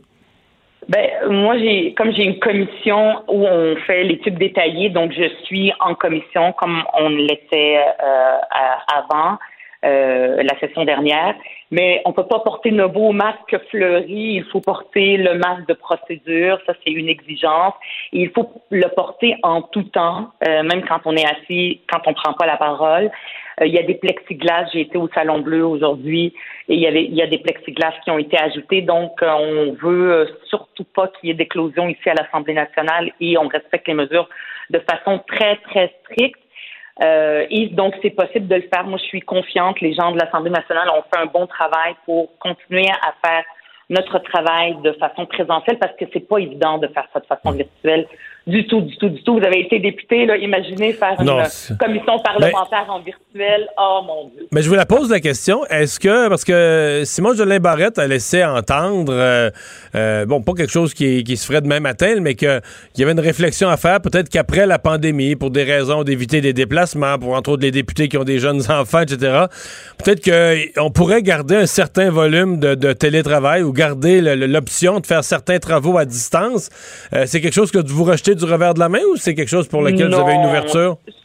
Ce qu'on dit, c'est qu'il faut en discuter parce que c'est pas évident. Moi, j'ai pas eu de personnellement de consult quand, quand par exemple des groupes viennent. euh, en fait, euh, ils viennent, euh, eux, ils viennent plus, ils n'ont plus le droit de venir, mais ils sont euh, en ligne. Les groupes qui viennent, par exemple, sur un projet de loi, donner leur avis, présenter leur mémoire. Et là, ce qu'on fait, c'est que les députés ben, sont à la maison en télétravail. Ça, c'est c'est quand même assez exigeant. Euh, c'est pas facile de garder. C'est même pas efficace euh, pour parler, pour poser des questions, pour que les travaux aillent bien puis qu'on le fasse comme il faut. Nous, ce qu'on dit, on dit pas qu'on rejette du revers de la main, mais discutons-en. Et moi, ce que je serais très, très curieuse de, de savoir ce que les collègues de M. Jo- Jolin Barrette pensent. Est-ce qu'il les a consultés? Est-ce qu'il leur a demandé... Parce que vous pensez qu'il y a bien des députés de la CAQ qui, vous pensez qu'il y a bien des députés de la CAQ qui sont pas si heureux dans, dans ce télétravail? Ben, c'est pas facile, Ben, je veux dire, pour n'importe quel être humain, je vous disais que je me sentais privilégiée d'être venue euh, à l'Assemblée nationale. Euh, ça change un peu le mal de place que de rester tout le temps devant son ordinateur continuellement. Pour notre cerveau, c'est très, très difficile et l'important, c'est que les travaux avancent, que ça se fasse de façon efficace et non pas qu'il y ait des problèmes techniques parce qu'il y en a encore. Des fois, euh, le son, il y a des gens, par exemple, qui sont en région qui ont que leur Internet n'est pas très, très facile. Donc, ça peut poser des problèmes. Et moi, je suis vraiment, je pose la question très, très euh, sincèrement. Si euh, M. Jolin Barrette a posé la question, comment, comment ses collègues ont vécu euh, ce- cette expérience-là? Vous avez euh, lancé une idée la semaine dernière parlant du patrimoine euh, du patrimoine bâti, ou les, démolitions qui ont été euh, autorisées ou qui ont été personne s'en est occupé, des, démolitions de certains certains cas de bâtiments qui avaient ou qui pouvaient avoir une valeur historique. Vous avez parlé de créer une, société d'État, une nouvelle société d'État, une CEPAC du patrimoine. Parlez-moi de cette idée-là. En fait, c'est pas une nouvelle société d'État, c'est la CEPAC qui existe maintenant, qui marche très bien, que les Québécois sont habitués de réserver en utilisant sa plateforme. Ça serait d'ajouter à son mandat aussi une partie du patrimoine pour que les maisons, euh, comme par exemple des maisons euh, ou des euh, des euh, euh, moi je pense ici à la maison euh, sur Grande Allée, euh, mon Dieu, j'ai comme un blanc de mémoire. En tout cas, il y a ici, par exemple, une maison sur Grande Allée euh, que l'État, le, le- la municipalité du Québec est en train de, de Québec, Québec est en train d'acquérir. Et euh, l'idée, ça serait peut-être d'en faire un gîte. Euh, il y en a un peu partout. Il y a euh, Château-Robert à. Euh, euh, Non, mais est-ce que le gouvernement, est-ce que le gouvernement veut se ramasser avec euh, 200 hôtels et auberges nationalisés qui vont compétitionner avec tous les hôteliers privés?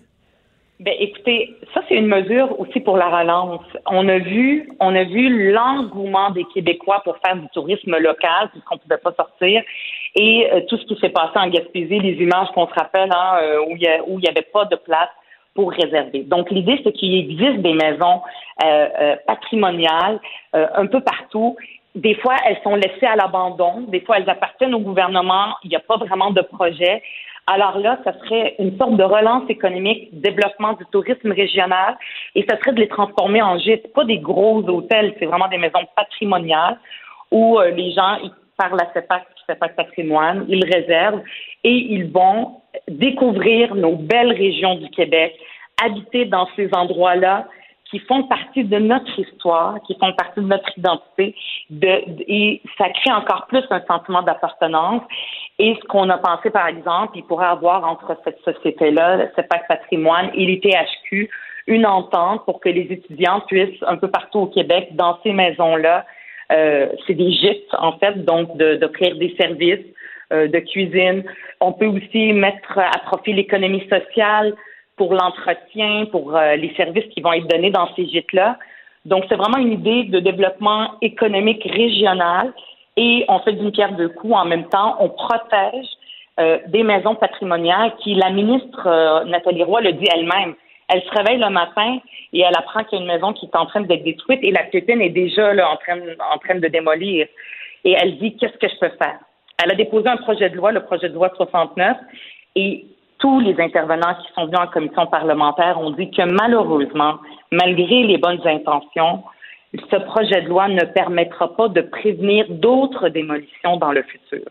Donc, c'est là que moi, je lui offre, qu'avec cela, on lui offre cette idée-là euh, qui, euh, qui, qui, qui, pourrait être facilement mise en place. Il suffit d'une volonté. On s'est inspiré de ce qui se fait ailleurs en Europe. Euh, il existe des sociétés comme ça en, en Espagne, euh, au Portugal, et c'est très rentable et ça marche très bien. Euh, et ça fait aucunement concurrence euh, au, au, secteur privé. Puis de plus en plus, je pense, c'est triste pour les, les, les auditeurs, mais je pense qu'on va vivre longtemps avec la pandémie, il va y avoir des variants, tout ça. Et donc, on redécouvre, il y a des aspects positifs, c'est de redécouvrir nos régions, faire du tourisme local. C'est qu'on n'a pas fini de voyager euh, localement?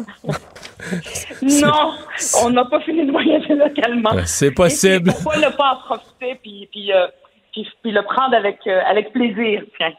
Ruba Gazal, merci d'avoir été là. Au revoir, bonne session. Merci à vous. On va à la pause. Pendant que votre attention est centrée sur cette voix qui vous parle ici ou encore là, tout près ici, très loin là-bas, ou même très, très loin. Celle de Desjardins Entreprises est centrée sur plus de 400 000 entreprises partout autour de vous. Depuis plus de 120 ans, nos équipes dédiées accompagnent les entrepreneurs d'ici à chaque étape pour qu'ils puissent rester centrés sur ce qui compte, la croissance de leur entreprise.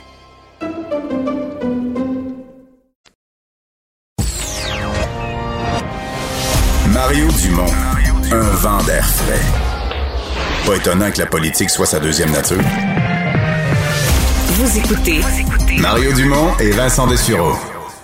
Alors Vincent, ben grosse nouvelle dans le monde euh, économique, euh, un des hommes les plus riches du Québec. Est-ce qu'on peut dire que du, Québec, du monde, le plus riche, du monde le plus riche. Ben, ouais. En fait, avec Elon Musk, ils sont changé la, pose, la, la pole position. Je pense qu'aujourd'hui, est-ce qu'il prend sa retraite euh, ou il s'en va non. faire- non? Non, il s'en va. En fait, Jeff Bezos, alors qu'on dévoilait à la fermeture des marchés américains le- le- les chiffres du, du dernier trimestre d'Amazon, donc pour 2020, et la première chose qu'on a appris, c'est que Jeff Bezos, donc effectivement l'homme le plus riche du monde, euh, quittait son poste de président-directeur général d'Amazon pour laisser sa place à Andy Jassy. C'est lui qui dirigeait la partie qu'on appelle Amazon Web Service, là, qui font dans le, euh, le cloud et compagnie, toutes sortes de services de serveurs. C'est une division Donc, énorme aussi d'Amazon. Euh, Il est là depuis 97, si je me trompe pas. Là. Alors, c'est un vieux de la vieille.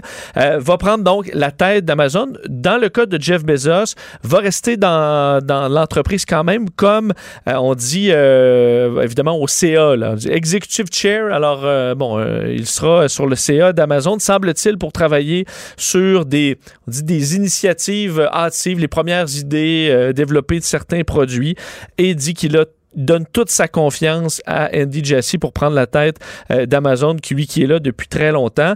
D'ailleurs, euh, il écrit une lettre à ses employés, euh, bon, disant entre autres que lui, ça, tout ça a commencé il y a 27 ans, et il dit à ce moment-là, quand je j'ai fondé Amazon, la question que j'avais le plus, qu'on me posait le plus, c'était c'est quoi Internet? Alors, ça montre que les choses ont quand même bien, bien euh, changé. On est à 1,3 million maintenant euh, de, d'employés chez Amazon. Et euh, dire la compagnie vaut maintenant 1700 milliards là, en bourse, en valeur boursière. C'est incroyable. Euh, c'est absolument énorme. F- compagnie... Mais là, l'année, ça a toujours été fou Amazon, mais l'année de la pandémie, puis tout ça, c'est des explosions de ventes, de revenus impensables. commencé à voir les premiers chiffres qui sont sortis de cette, euh, de, de, de, de cette réunion, là, donc importante, de ce dévoilement des chiffres. Les, euh, on dit année par année, là, 19 2019 à 2020, l'augmentation des ventes, 37 en fait des revenus, 37 donc presque 40 Ça allait incroyable. déjà bien Ben en oui, c'était 2019. déjà là. fou en 2019. Euh, on aura vendu donc en deux, en fait dans le, le- le troisième, le, le quatrième trimestre, 125 milliards de dollars en vente. Euh, alors, on dépasse des revenus de 100 milliards pour la première fois euh, de l'histoire d'Amazon, qui visiblement euh, poursuit une en hausse complètement folle. Jeff Bezos, qui possède 11% des actions euh, de Amazon, qui lui donne une fortune, selon Forbes, à l'heure actuelle, 196, presque 197 milliards. Si ça monte un peu, demain, il sera à 200. Mais c'est parce que là, il est. Il en a partagé, il a partagé une bonne partie de sa fortune avec sa, son époux, mais il s'est Tout séparé. à fait. Et ça, c'est post-séparation, là. Donc Alors, ils ont séparé le patrimoine en deux, puis il reste ça. Il reste ça. Et lui, ça continue de monter. D'ailleurs, la, la- la- la dame dont j'ai oublié le nom, euh, je voyais un article cette semaine lequel Ah, elle distribue, elle là. distribue l'argent La généreusement. C'est très bien. dit, on dit que ça ébranlait un peu le milieu de la philanthropie parce qu'elle elle donne des milliards puis euh, elle demande pas de compte. là. Il y en a qui vont dire je veux vraiment que vous dépensiez ça de telle façon à des, à des euh, œuvres de charité. Elle a dit je vous fais confiance. Voici euh, 100 millions, voici tant de millions. Alors vraiment, elle, euh, elle donne, c'est bien. euh, C'est beau. euh, chapeau. C'est très beau. Que, écoute, avoir euh, 50 milliards, Mario, euh, Ah oui, j'en ben oui. donnerais. Parce que tu peux en garder un, puis tu fais, ton, tu fais ton épicerie avec, avec 1000 millions, là, tu fais un bout. Là. C'est correct, euh, effectivement. D'ailleurs, en- en- en- dans les transactions après les marchés, l'action d'Amazon ne chutait pas euh, face à la, Au au, départ départ, de de, Jeff Bezos, Bezos. là, je pense Non, mais avec des de chiffres comme ça. C'est ça, et quelqu'un de confiance qui arrive. Là, alors, c'est pas un, c'est, pas un changement euh, euh, qui va ébranler quelqu'un. Un peu de politique américaine, ça a brassé. Ah oui, absolument. Aujourd'hui, grosse journée sur plein, de, plein de points, en commençant par euh, les procédures de destitution. Le procès n'est pas commencé hein, de Donald Trump euh, devant le Sénat, mais aujourd'hui, on a appris ce que, euh, fait, le- ce, que va dire en fait les procureurs démocrates qui accusent Donald Trump de trahison sans précédent d'une ampleur historique. C'est les mots qu'on retrouve dans le texte, disant le président Trump a incité une foule violente à attaquer le Capitole et sa volonté de rester au pouvoir à tout prix est une trahison d'une ampleur historique. Elle appelle à une condamnation à l'issue de ce procès qui va débuter donc le 9 février prochain, disant qu'il est impossible d'imaginer que les événements du 6 janvier se soient produits sans que le président crée une poudrière et allumer l'allumette. Alors, c'est les mots utilisés, tandis qu'on sait que du côté de Donald Trump et d'une grande partie des républicains, ce qu'on conteste, c'est quasiment plus les événements, c'est vraiment la L'utilité, légalité, ouais, c'est ça. euh, la constitutionnalité de la démarche. Euh, alors, c'est un document de 77 pages d'argumentaire qu'on a dévoilé Mais là, le président, il a quand même perdu tous ses avocats en fin de semaine euh, dans une espèce de. C'est-à-dire Ce que je comprends, c'est qu'il insistait pour que ses avocats, à l'intérieur de leur, de leur plaidoirie, à l'intérieur de leur, de leur logique de plaidoirie, inclut le fait qu'il s'est fait voler l'élection. Oui, et visiblement, il y a plusieurs avocats qui sont euh, pas à l'aise avec ça. C'est qu'il était, était à l'aise d'aller défendre probablement la constitutionnalité ou d'en faire un point de droit, mais pas de se ridiculiser euh, devant les yeux de tout le pays. là. Non, et euh, il s'en est trouvé d'autres, par contre, il y en a toujours, il y en Oui. aura toujours quelques-uns. Là. Alors, euh, deux, euh, David Schoen et Bruce Castor, qui vont représenter euh, le, le président et qui contestent la légalité des, euh, des poursuites. D'ailleurs, je lisais un dossier intéressant de Axios là, sur, parlait de Trump et ses avocats, là, un peu l'arrière-scène des, des, des, des, des engueulades à la Maison-Blanche entre avec Trump, les, euh, ses, ses alliés à la Maison-Blanche, puis qui disent, OK, on s'est pas fait voler l'élection, à un moment donné, on peut pas pour- se poursuivre là-dedans, et les Rudy Giuliani, euh, Sidney Powell et les autres qui s'envoyaient promener là, avec certaines, certains mots très crus, ça a beaucoup brassé là-dedans. D'ailleurs, dans le Parti républicain, un mot sur brasse euh, Mitch aussi. McConnell. Euh, oui, ça a brassé pas mal aujourd'hui parce qu'on sait que dans le Parti républicain, c'est quand même incroyable que le parti, un, un si grand parti, accepte d'avoir dans ses rangs Marjorie Taylor Greene, Puis là, on, savait que c'était une complotiste, bon, des propos ridicules. lui, mais là, quand même, il est sorti là, depuis une semaine ou deux toutes sortes de révélations sur des, des actes graves, des gestes graves qu'elle a posés, des menaces aux franges d'un comportement, euh, en tout cas, sinon criminel, au moins hautement irresponsable dans une société, certainement indigne d'une élue. là. Oui, souhaiter l'exécution de Nancy Pelosi, entre autres, ou d'autres élus démocrates. Euh, donc, elle qui. Mettons croit- que ça se qualifie pas pour menace de mort, en tout cas, ça serait débattable, là, mais c'est au moins euh, indigne d'être une élue. Là, Ben, quand- et tout à fait, on sait qu'elle croit, elle est dans le mouvement QAnon, elle croit à toutes sortes de dossiers par rapport au, au 11 septembre, à JFK et compagnie. Alors vraiment, on est dans, euh, on est, on va très loin. Ce qui, euh, les, les républicains, le parti est dans la ligne, là, ils vont vraiment pas aussi loin, même ils sont très loin d'avoir ces idées-là. Alors pourquoi garder cette personne-là dans ses rangs? Certains se posent la question, mais aujourd'hui, Mitch McConnell, le chef euh, républicain au Sénat, qui disait, sans la nommer, mais euh, il parlait en gros d'un cancer. Euh, parlant de quelqu'un qui suggère qu'il n'y a peut-être pas eu d'avion écrasé sur le Pentagone le 11 septembre, que de terribles fusillades dans des écoles ont été mises en scène et que les Clinton ont fait écraser l'avion de JFK Jr. ne vit pas dans la réalité. Cela n'a rien à voir avec les défis auxquels sont confrontées les familles américaines ou le débat de fond qui peuvent renforcer notre parti. Le véritable cancer pour le, per- pour le Parti républicain, ce sont les républicains faibles qui ne savent pas que perdre avec grâce, euh, qui ne savent pas perdre avec grâce. C'est pour cela qu'on perd notre pays. Alors, euh, on voit qu'il s'était visé, euh, visait certaines personnes et entre autres Marjorie Taylor Greene. Bref, ça brasse chez les républicains. Un petit mot euh, rapide sur euh, cette euh, folie boursière la semaine passée qui avait amené GameStop, l'action de ces, cette chaîne de magasins de, de jeux vidéo euh, au septième ciel. C'était un jeu poussé par les réseaux sociaux. On en avait parlé, on se disait, ouais, à un moment donné, l'action est rendue à 300 quelques piastres, a- le monde va arrêter de l'acheter, la, la, la ballonne peut juste se dégonfler. C'est un peu ça qui est arrivé ouais. aujourd'hui. À moins qu'il y ait un rebond dans les prochains jours, ce qui n'est pas exclu, là, GameStop, ça a été vraiment plein de rebondissements. Mais l'action, après avoir frôlé les 500 dollars américains là, dans les derniers jours, euh, aujourd'hui, c'était la chute. Là, Mais On- Hier et aujourd'hui, en deux étapes, ça- encore plus aujourd'hui, mais Tout ça, à fait.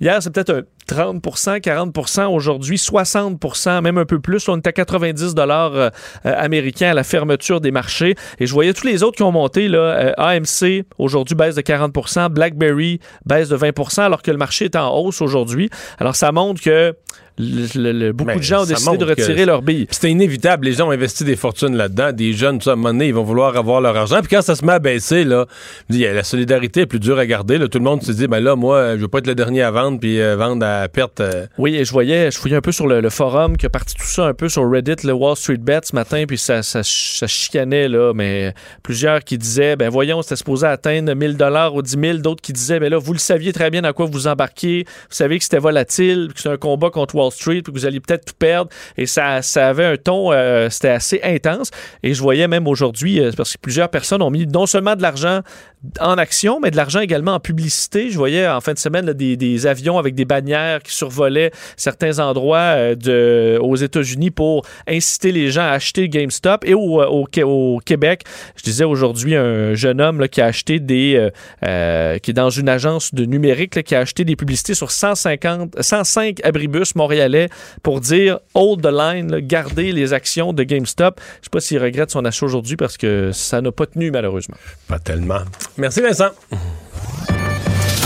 Le remède à la désinformation. Mario Dumont et Vincent Dessureau. Cube Radio. Bonjour, Jean-François. Salut Mario, salut On Vincent. va parler sport en accéléré parce que là, il faut être libéré pour 17 heures pour être revenu pour la conférence de presse de M. Legault. Euh, le Canadien, euh, comment dire, renoué après une seule défaite, mais renoué non seulement avec la victoire, mais avec l'attaque. Ah oui, écoute, hier, le Canadien euh, s'est repris. Quoique moi, je- on avait parlé ensemble, je trouvais pas qu'il avait si mal joué. Et pour tous ceux qui pensaient que les Canucks étaient repartis, euh, hier, on, on l'a rappelé, là, il y avait trois victoires sur les quatre qui étaient contre les sénateurs d'Ottawa. Hier, les Canucks ont été horribles. Revirement par-dessus revirement. J'ai bien hâte de voir euh, ce soir si le Canadien vraiment leur joue dans la tête. Visiblement, le Canadien est une bête noire pour les Canucks. Quelques changements à la formation. Jake Allen va être devant le filet du Canadien c'est Thatcher Demko, celui qui a été nommé première étoile de la dernière semaine, qui va être devant le filet des Canucks. Et euh, Romanoff est laissé de côté. Il y a eu un match plus difficile hier. faut dire que son grand frère, Brett Kulak, n'était pas en uniforme. Il était euh, sur la même paire de défense que Victor Mété. Il a été Et là, moins mauvais soir- que Mété. Moi, je j'en reviens pas de cette décision-là. Sincèrement, qu'on met Romanov sur, euh, dans les estrades pour faire jouer Mété. Écoute, si Mété est échangé euh, ce soir ou demain matin, puis cette vitrine-là a permis de le montrer, je vais applaudir, là, je vais me rallier.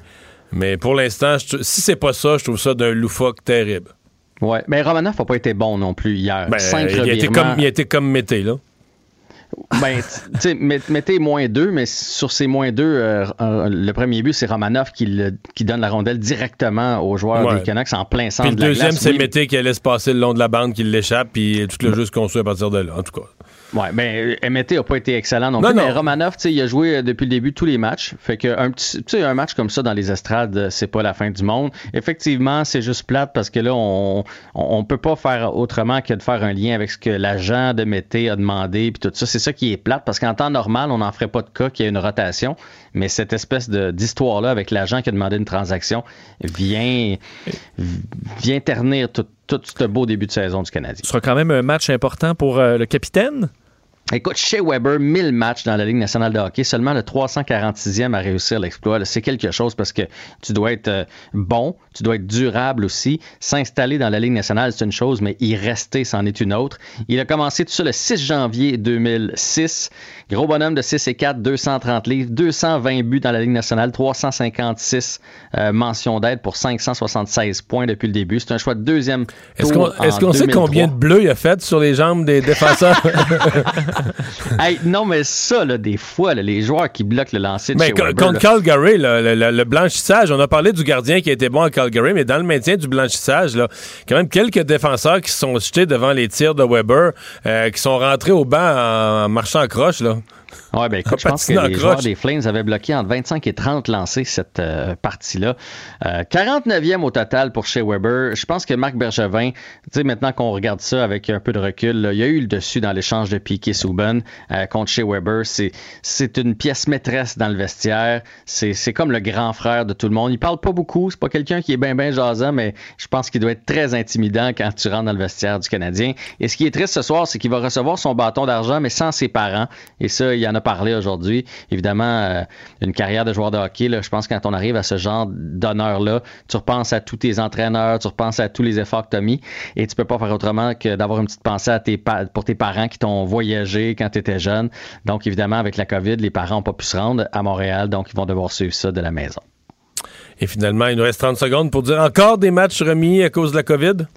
Ouais, mais là, chez les Devils, ça va pas bien. On parlait de 4 cas, puis là, on est rendu peut-être à 8, 9 cas. Alors, Oh, évidemment, le match oh, contre oh. les Penguins de Pittsburgh s'est remis et euh, les Sabres ont joué contre les Devils en fin de semaine. Fait que là, ben, on n'est pas trop sûr si, vu qu'il y a eu des contacts, s'il peut pas y avoir des cas chez les Sabres. Donc, le match entre les Sabres et les Islanders est aussi remis. Évidemment, pour les Devils, là, on jouera pas de la semaine.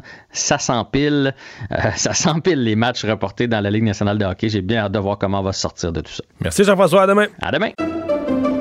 Pendant que votre attention est centrée sur cette voix qui vous parle ici, ou encore là, tout près ici, très loin là-bas, Ou même très, très loin. celle de Desjardins Entreprises est centrée sur plus de 400 000 entreprises partout autour de vous. Depuis plus de 120 ans, nos équipes dédiées accompagnent les entrepreneurs d'ici à chaque étape pour qu'ils puissent rester centrés sur ce qui compte, la croissance de leur entreprise.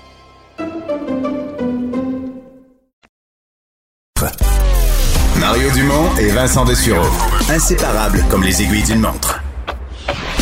Cube Radio. Le, le commentaire de Richard Martineau. Des commentaires pas comme les autres. Bonjour Richard. Salut Mario. Alors, on est à quelques minutes de la conférence de presse de M. Legault. On va parler de ça. Euh, t'as des, t'as des craintes, t'as des espoirs. T'approches ça comment, toi? Ben écoute, euh, j'ai peur de moi. En fait, regarde, je vais te dire, là, ce matin, quand je me suis réveillé, puis j'ai vu qu'on déconfinerait, puis que les commerces non essentiels seraient ouverts, j'ai vraiment dansé. Ma blonde a dit, qu'est-ce que tu fais là? Je dansais dans le salon. J'ai dit, écoute, en fin de semaine, on va au Carrefour Laval. Elle dit, Pff, pourquoi tu, veux qu'on aille là? On n'a rien à acheter, on a besoin de rien. Je sais, je veux voir du monde, je veux me promener, je vais aller au Carrefour Laval, je veux rentrer dans les commerces, rien pour voir, rien pour niaiser, même si j'ai rien acheté. Mais au cours de la journée, la raison a pris le dessus et je me suis dit, c'est exactement ce qu'il faut pas faire. Exactement. J'ai parlé aujourd'hui à quelqu'un du Conseil canadien des, euh, des commerces, des commerces de détail. Puis il me disait, il faut que les gens, là, tu sais, si jamais les centres commerciaux sont ouverts, on verra, là, on ne sait pas encore, mais si jamais ils sont ouverts, vous rentrez, vous allez acheter vos affaires, puis vous ressortez. Vous commencez pas à flâner dans le centre commercial, puis tu sais, faire comme des vieux, là, passer ta journée à prendre un café, là, euh, dans le centre commercial, et rien que parce qu'on est content de voir du monde, on est content de socialiser un peu, tout ça. Faut pas faire ça, là. C'est comme tu rentres, t'achètes, tu ressors. Et moi, j'ai peur. La porte était fermée, on l'a ouvert un petit peu, puis là, les gens se sont engouffrés dans la porte. Fait que t'as peur là, du message. T'as peur que les gens reçoivent le message que la vigilance est moins de mise, la vigilance Ben est oui. moins nécessaire. Ben oui, puis tu sais, là, j'apprends, Paul Saint-Pierre Plamondon, qui dit on veut que les gyms ouvrent. Bon, après ça, ça va être quoi? Les restaurants à Montréal m'ont dit, ben pourquoi pas nous autres? Là, pourquoi pas nous autres? Pourquoi pas nous autres? Et là, après ça, ben là, ça va être le yo-yo, ça va être l'accordéon, Christy. Tu sais, comme on, on comprime l'accordéon, après ça, on l'étire, puis après ça, on comprime l'accordéon. Puis à un moment donné, on, on peut pas faire tout le temps ça comme ça. Mais c'est vrai que les gens ont envie de sortir, d'aller dans des magasins, parce que il faut se le dire, là, les- le magasinage, c'est- quasiment, quasiment une activité culturelle. Là. Au Québec, là, tu, te promènes puis tout ça. Donc, euh, je veux dire, c'est un milieu de vie. Je parlais à Ménic, le coiffeur. Puis il dit, moi, il dit, quand je coiffe, là, il dit, il y a tout le temps huit personnes euh, qui font, ils, ils viennent pas se faire, bar- Ça, ça faire la barbe, se faire coiffer. Ils sont assis, ils ont leur petit café, Les- sa mère, sa game de hockey, puis tout ça, là, tu sais. Les senteux et les flâneurs dans les centres commerciaux ou les salons de coiffure ne seront pas tolérés dans n'importe quel scénario. Hey Richard, on s'en parle demain quand on aura les ça- décisions. Certain. Salut. Le remède à la désinformation. Mario Dumont et Vincent Dessureau. Cube Radio. Courte chronique avec Gilles Barry. Salut Gilles. Salut Mario. T'a- Ben écoute. t'attends euh, quoi et t'espères que quoi, ce- ouais? Hein? T'attends quoi et t'espères quoi? Ben, écoute, c'est une bonne nouvelle. Ben, on- ça a coulé, puis euh, je pense que tout le monde a vu un peu euh, qu'est-ce que va être la saveur de la conférence de presse de M. Legault. Mais moi, je pense que c'est une bonne nouvelle. C'est une étincelle d'espoir, Mario. Il y a deux choses qu'il faut retenir surtout. Et là, on va ramasser probablement le fruit de nos efforts. L'instrument le plus fort, le plus efficace et le plus redoutable, c'est le couvre-feu. Et j'espère que le gouvernement, appuyé par tous les partis de l'Assemblée nationale, va s'en servir. Le deuxième élément de nos efforts, c'est que là, on a plus de méthodes pour gérer ça en fonction des régions et des couleurs. Donc, il faut avoir une approche de communauté et de région en fonction des couleurs. Donc, on serre, on dessert, on met le pied sur le gaz, on enlève le pied sur le gaz en fonction de euh, la contamination communautaire au niveau des régions. Puis je vais donner un chiffre assez rapidement. En Côte-Nord, tu as une personne qui est touchée pour 100 000 habitants. À Montréal, c'est 300 par rapport à 100 000 habitants. Donc, on voit que le problème est surtout à Montréal, dans certaines zones de Montréal. Et moi, je pense, Mario, euh, contrairement à Richard, j'ouvre là-dessus, il faut absolument trouver une façon peut-être légère et douce, mais de commencer à ouvrir les gyms. Euh, Il y, a, y a un problème, c'est les problèmes de santé mentale, on en a parlé, puis un, un problème de condition physique. Alors, les gens ne peuvent pas se ramasser parce qu'ils l'ont fait beaucoup en pandémie, sur le sofa, à manger des chips au barbecue, au vinaigre, des crêpes au fromage, sans nécessairement faire ces trois sets de push-up à 50 la shot. Alors, moi, je pense que les gyms, on devrait considérer ça. Et encore une fois, Mario, moi, je pense surtout que la semaine de relâche va venir. Il faut s'en tenir vraiment à ces deux éléments-là, une gestion par région et par couleur, et deux, la question de ce que j'appelle l'instrument le plus efficace, c'est le couvre-feu. Alors, on peut, on peut dire à 9h30, mais on peut le ramener à 7h aussi. Et si l'hiver, c'est plus difficile, c'est plus facile à pratiquer. Ah oui, c'est plus facile quand il fait noir le soir. Hey Gilles, merci beaucoup. C'est tout le temps qu'on a. Merci. Salut. Et là, on va. Il faut aller à la pause tout de suite. Euh, on sera de retour dans quelques instants. Il faut être là euh, pour rejoindre Pierre Bruno, toute l'équipe, parce qu'on va vous présenter euh, ce point de presse en direct du premier ministre. Restez là. Pendant que votre attention est centrée sur cette voix qui vous parle ici, ou encore là, tout près ici, très loin là-bas, Celle de Desjardins Entreprises est centrée sur plus de 400 000 entreprises partout autour de vous. Depuis plus de 120 ans, nos équipes dédiées accompagnent les entrepreneurs d'ici à chaque étape pour qu'ils puissent rester centrés sur ce qui compte, la croissance de leur entreprise.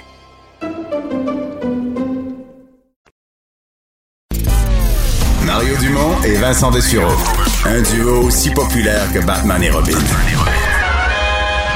Cube Radio. Cube Radio. Cube Radio. En direct à LCN.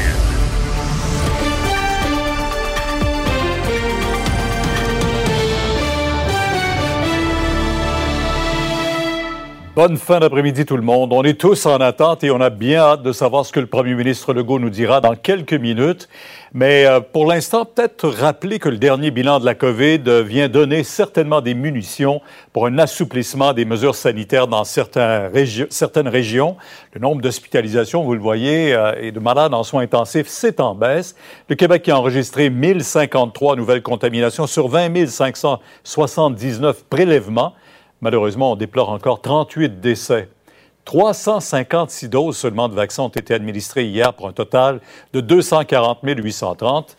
Bien sûr, on n'en a pas de vaccin et on a eu de bonnes nouvelles aujourd'hui euh, sur ce plan-là. D'abord, Ottawa qui annonce que les doses d'un vaccin contre la COVID, le Novavax, seront produits ici à Montréal, au Québec. Euh, c'est pas pour tout de suite, cependant, pas avant l'été et encore. Disons que c'est un investissement à long terme et que les vaccins qui seront produits là-bas seront bienvenus s'il devait y avoir d'autres campagnes de vaccination, bien sûr.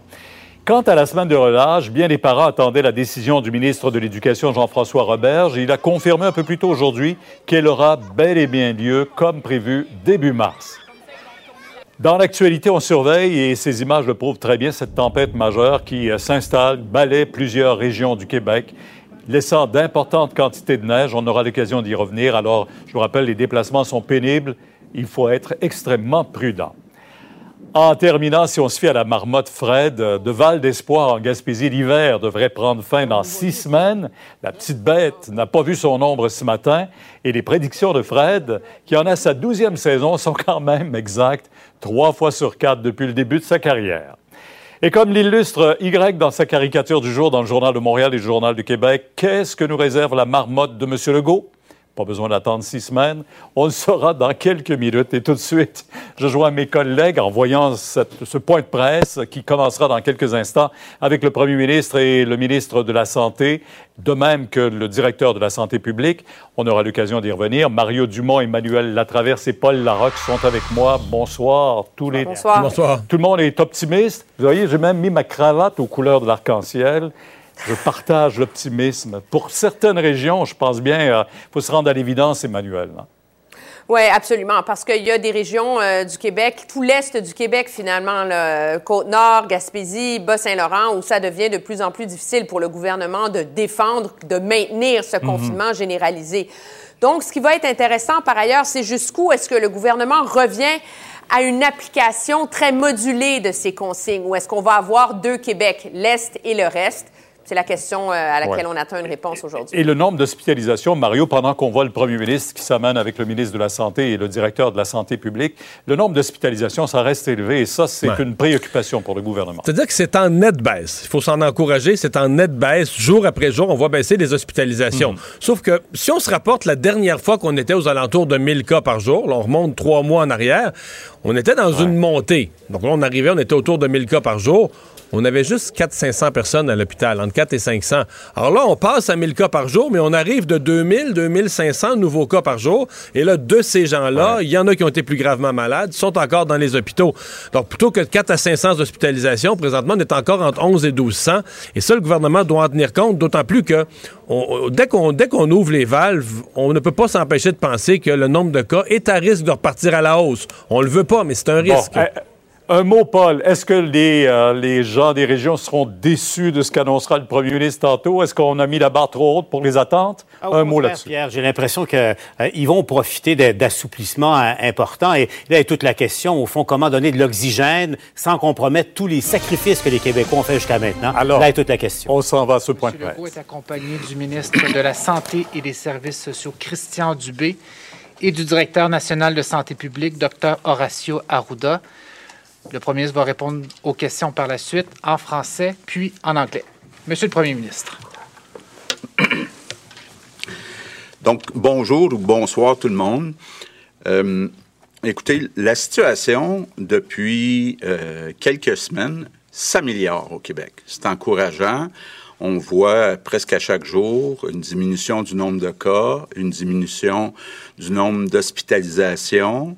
C'est le résultat des efforts qui ont été faits par les Québécois. Donc, je veux commencer en remerciant tous les Québécois qui ont fait des efforts au cours des dernières semaines, des efforts qui ont donné des résultats. Je comprends aussi que beaucoup de Québécois sont tannés de la situation, ont hâte de voir leurs amis, ont hâte de revenir, en guillemets, à une vie un petit peu plus normale. Mais, mais, euh, malheureusement, la bataille n'est pas finie. La bataille n'est pas finie. Puis, je, vous explique un peu euh, nos préoccupations, nos inquiétudes. C'est autour de la situation des hôpitaux. Bon, vous le savez, euh, depuis un certain nombre de mois, on fait du délestage. Actuellement, on est à 34% de délestage. Ça veut dire quoi, ça? Ça veut dire qu'encore aujourd'hui, il y a 34% des chirurgies, des traitements qui auraient dû être donnés, qui sont reportés. Donc, non seulement on ne travaille pas à faire du rattrapage parce qu'on a beaucoup délesté dans les derniers mois, mais en plus, on augmente les listes d'attente parce qu'il y a encore du délestage. Donc, euh, on espère évidemment qu'avec la baisse du nombre d'hospitalisations, on va finir par arrêter complètement le délestage puis commencer à faire euh, euh, du, du, rattrapage. Puis, je, veux lancer un message très clair. Là. Je veux pas mettre, on veut pas mettre une pression sur les infirmières puis le personnel soignant. Euh, évidemment, un peu dans chaque hôpital, on essaie de voir, bon, il y a tant de lits qui sont libérés. Est-ce qu'on est capable, avec ces lits-là, de recommencer ce qu'on faisait avant? Mais faut comprendre aussi qu'on a une situation qui est très dure pour le personnel. 11 mois là, que les infirmières puis le personnel soignant sont au front jour après jour, semaine après semaine. Donc, c'est euh, pas facile de dire, ben là, maintenant, il faut faire du rattrapage. Donc, il faut en faire plus que d'habitude. Donc, il faut arrêter de délester, il faut faire du euh, rattrapage. Donc, je veux juste que les Québécois euh, gardent ça en tête. Et je pense que ça explique essentiellement pourquoi aujourd'hui on arrive à la conclusion que oui, on peut faire un petit déconfinement, mais il faut y aller d'une façon très graduelle. Il faut y aller lentement pour être capable de se donner une chance euh, dans les hôpitaux euh, du Québec. Donc, je vous annonce euh, qu'à compter du 8 février, donc lundi prochain, partout au Québec, on va rouvrir les magasins, les salons de coiffure et les musées. On va aussi graduellement, dépendamment de la situation dans chaque cégep et université, euh, permettre le retour des étudiants dans les cégeps et les universités. Puis on va aussi augmenter un peu les activités extérieures qui peuvent être faites en petits groupes. Donc, ça s'arrête là. Pour l'ensemble du Québec, ça s'arrête là. Donc, on garde le couvre-feu, on garde l'interdiction des visites dans les maisons, on garde le télétravail obligatoire, on garde les restaurants, théâtres, cinémas fermés, sauf pour six régions. Il y a six régions au Québec où la situation va mieux, en particulier dans les hôpitaux.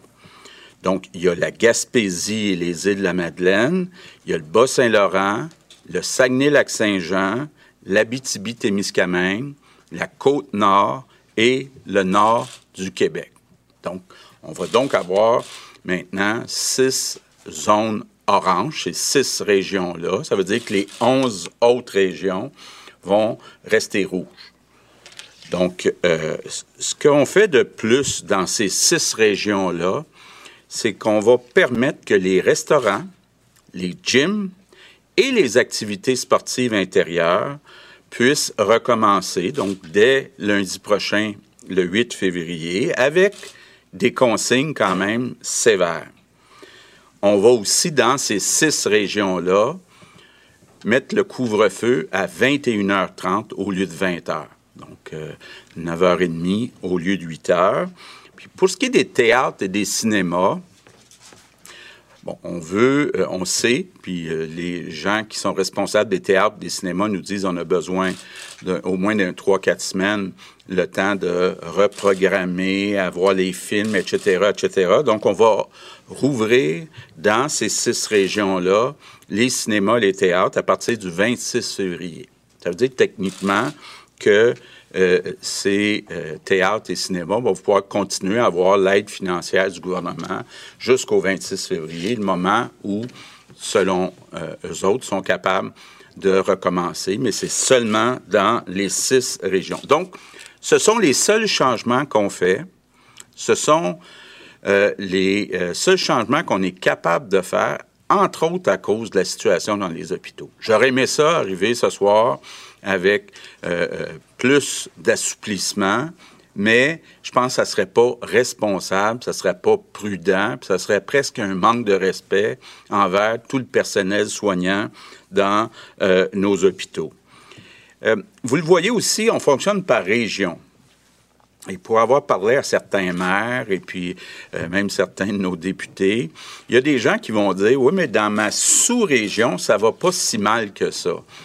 C'est vrai qu'il y a des sous-régions qui vont pas si mal que ça, mais il faut regarder tous les hôpitaux de toute la région. Parce que ce sont, entre autres, les grands hôpitaux des régions. C'est là que le personnel, euh, que, les patients vont euh, pour des chirurgies, pour euh, recevoir certaines interventions un peu plus compliquées. C'est là aussi que sont les patients COVID. Donc, il faut regarder non seulement euh, la situation dans chaque sous-région, mais il faut regarder la situation des hôpitaux dans l'ensemble de chaque région. Ça veut dire aussi que les gens qui se demandent quand notre région qui est rouge va passer à l'orange, ben, suivez la situation des hôpitaux. Euh, le ministère de la Santé a commencé même à mettre des chiffres sur le pourcentage de délestage. Donc, évidemment, euh, faut voir diminuer de façon importante le délestage, puis être capable de commencer à faire du euh, rattrapage. Donc, c'est ça le critère qui va être important dans les prochaines semaines. Donc, en conclusion, ce qu'on a essayé de faire dans le choix des assouplissements, d'abord, c'est de donner un peu d'oxygène à nos commerçants. Je peux comprendre comment euh, certains propriétaires de magasins se sentent depuis des mois. Euh, c'est pas facile. On a beau les aider financièrement. Ben, je comprends là qu'ils sont prêts, puis ils l'ont bien fait dans la période où on les a rouverts, c'est-à-dire respecter les, le 2 mètres, la capacité, s'assurer que tous les clients et les employés aient des masques. Donc, je pense qu'on peut y aller avec une certaine assurance dans euh, les magasins. On va aussi demander que dans les centres d'achat, il y ait de la surveillance pour être certain que les gens, il n'y ait pas d'attroupement dans euh, les centres d'achat. Bon, évidemment aussi, il y a les étudiants. On a eu beaucoup euh, de discussions du côté de Daniel Mécan avec la santé publique. Moi, je comprends très bien, là, puis je pense qu'on a tous des amis euh, euh, qui ont des, euh, des jeunes, en tout cas, ou qui sont jeunes eux-mêmes, qui sont pas allés au cégep ou à l'université depuis 11 mois. Et c'est dur pour la santé mentale. Puis il est temps, à un moment donné, que les jeunes soient capables de voir leurs amis, voir leurs profs, puis voir une certaine activité sociale. Donc, ce qu'on va donner comme objectif, puis évidemment, ça va dépendre la situation dans chacun des cégeps et des universités. Notre objectif, c'est que les étudiants puissent y aller au moins une fois par semaine. Donc, euh, euh, évidemment, si c'est un cours, ben, les cégeps, les universités qui ont des amphithéâtres, où on va pouvoir être capable d'avoir une certaine distance entre les étudiants, ça va être plus facile. Les cégeps, les universités qui n'ont euh, pas d'amphithéâtre, ça va être plus difficile. Donc, il va falloir ajuster ça, peut-être séparer les groupes. Mais je veux juste vous dire là que euh, on a euh, souvent entendu au cours des dernières semaines les étudiants euh, au cégep à l'université dire on parle beaucoup des enfants au primaire et au secondaire, on parle des personnes de 65 ans et plus, mais c'est comme si on avait oublié les jeunes qui sont au cégep à l'université. On vous a pas oublié. Puis euh, c'est vraiment une priorité là euh, qui a été discutée à plusieurs plusieurs reprises avec la santé publique pour qu'ils puissent commencer graduellement à retourner à l'école. L'autre chose aussi où on a eu beaucoup de commentaires, euh, des gens qui vont se promener sur le Mont-Royal. En tout cas, j'ai en tête une couple de personnes qui m'ont euh, parlé de ça, qui disaient, euh, ben, on aimerait ça être capable d'aller se promener. Quelques personnes qui habitent pas nécessairement ensemble. Même chose pour ceux et celles qui font la raquette, du ski de fond. Donc, dans les zones rouges, ça va maintenant être permis de faire des activités à l'extérieur. Quatre personnes de quatre résidences différentes. Dans les zones oranges, ça va être huit. Donc, ça va permettre de commencer à avoir un peu plus d'activité. Il y a moins de risques à l'extérieur. C'est important de continuer à garder le 2 mètres, mais donc il va avoir cette permission-là de, recommencer euh, les marches. J'ai une pensée aussi, euh, je veux le dire, puis j'ai pensé entre autres la fin de semaine, les restaurants, euh, les théâtres, euh, les cinémas, tous ceux qui actuellement bon, vont pouvoir ouvrir seulement euh, dans euh, six régions. Je comprends que c'est dur, puis on va continuer. Les programmes financiers vont être prolongés jusqu'à temps qu'ils puissent rouvrir, et je comprends que c'est difficile pour eux autres. Un autre point, on va vous revenir dans les prochains jours, les prochaines semaines c'est la relâche scolaire. Bon, vous avez eu aujourd'hui le ministre de l'Éducation qui vous a dit oui, il y aura une relâche scolaire. Ça, ça veut dire que les écoles vont être fermées pendant la semaine de relâche. Donc, les, élèves ne seront pas euh, à l'école. Par contre, par contre, là où c'est important, c'est qu'on prévoit que d'ici la semaine de relâche, la situation va rester euh, difficile, va rester fragile. Donc, je veux euh, envoyer un message aux parents c'est pas le temps d'aller réserver des chalets avec plusieurs familles dans le même chalet. Là, on peut pas faire ça. D'abord, on continue de, ne pas euh, euh, recommander les voyagements entre les régions.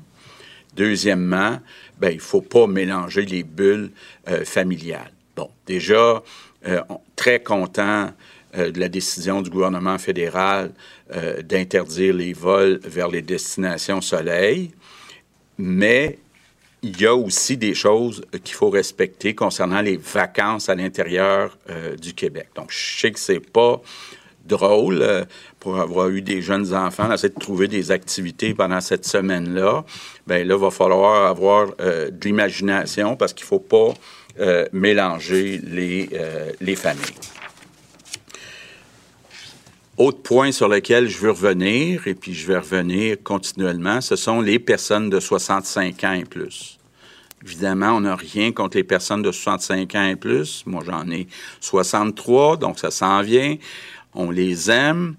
Euh, on veut pas qu'ils soient marginalisés, mais il reste que les faits sont là. 80% des hospitalisations, ce sont des personnes de 65 ans et plus.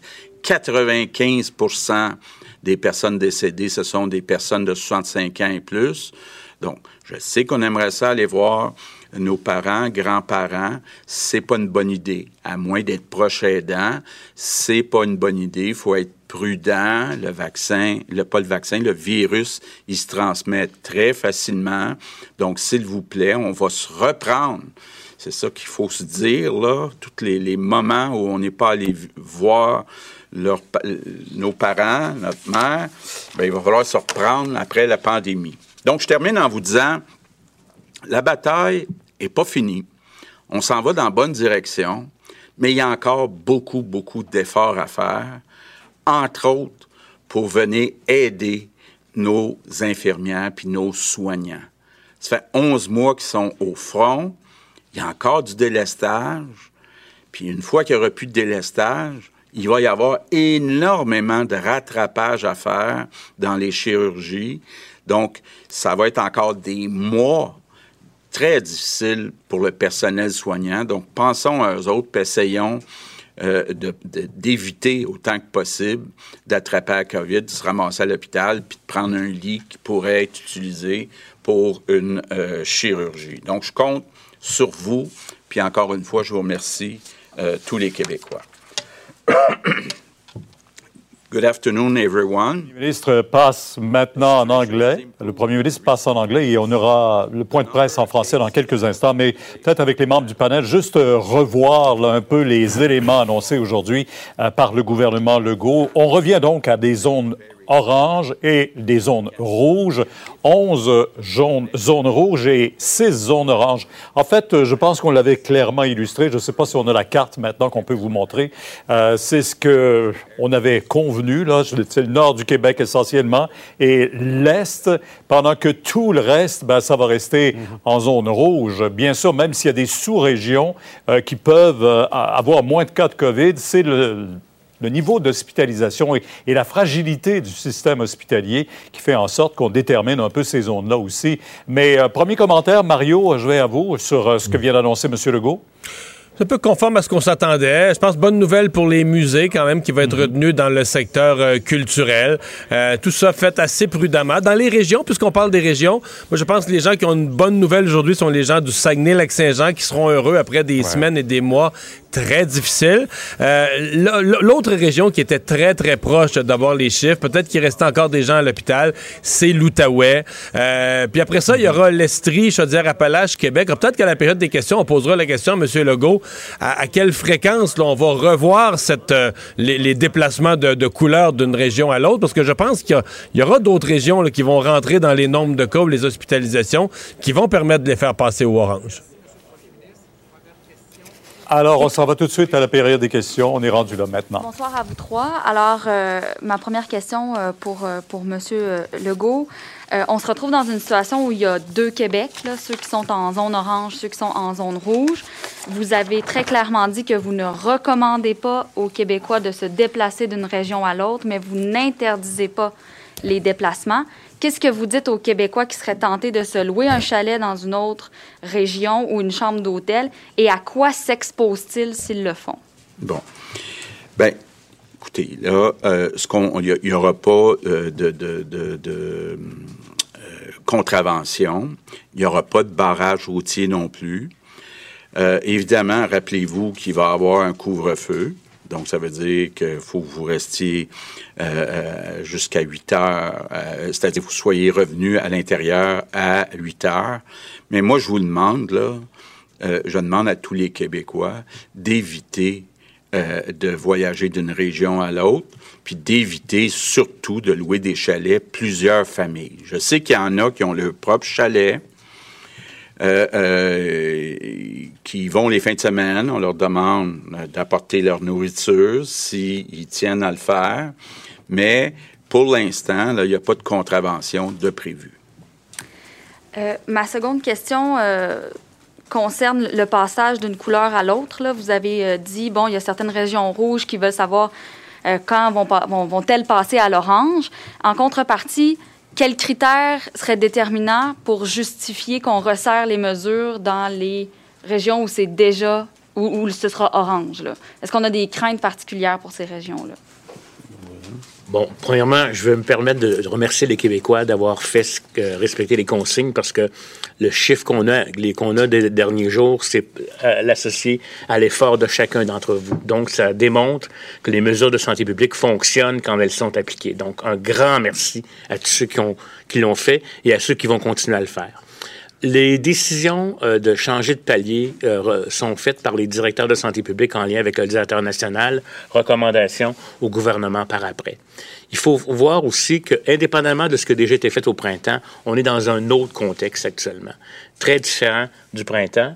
Un, ça fait longtemps qu'on délaisse. Il y a des gens qui devraient être opérés, qui n'ont pas été opérés, puis actuellement ça, ça s'accumule. Donc, c'est un élément différent. Donc, le, le capacité hospitalière devient un élément excessivement important. Il y a le nombre de cas, c'est sûr. Il y a le nombre d'éclosions. Il y a euh, le nombre de nouveaux cas déclarés actifs. Les capacités hospitalières et aussi, on ne se le cachera pas, la situation dans les, dans les zones limitrophes pour éviter des déplacements de personnes, pour venir réensemencer des zones qui sont adéquates actuellement. Il y a aussi une menace qui pourrait émerger même du Québec ou d'ailleurs, ce sont des nouveaux variants. Donc, les nouveaux variants, euh, on fait une surveillance active actuellement. On a huit cas potentiels de la souche de la Grande-Bretagne. Et ce nouveau variant-là, on est à le surveiller de façon intensive. Ça, ça pourrait venir changer la donne. Et je vous dirais là que euh, va se revoir régulièrement avec les directeurs de santé publique. Puis en fonction de l'analyse qui va se passer au cours des prochaines semaines, on verra à ce moment-là quelles sont les régions rouges qui pourront redevenir à, à, à l'orange. Véronique Prince, Radio-Canada. Oui, bonjour à vous trois.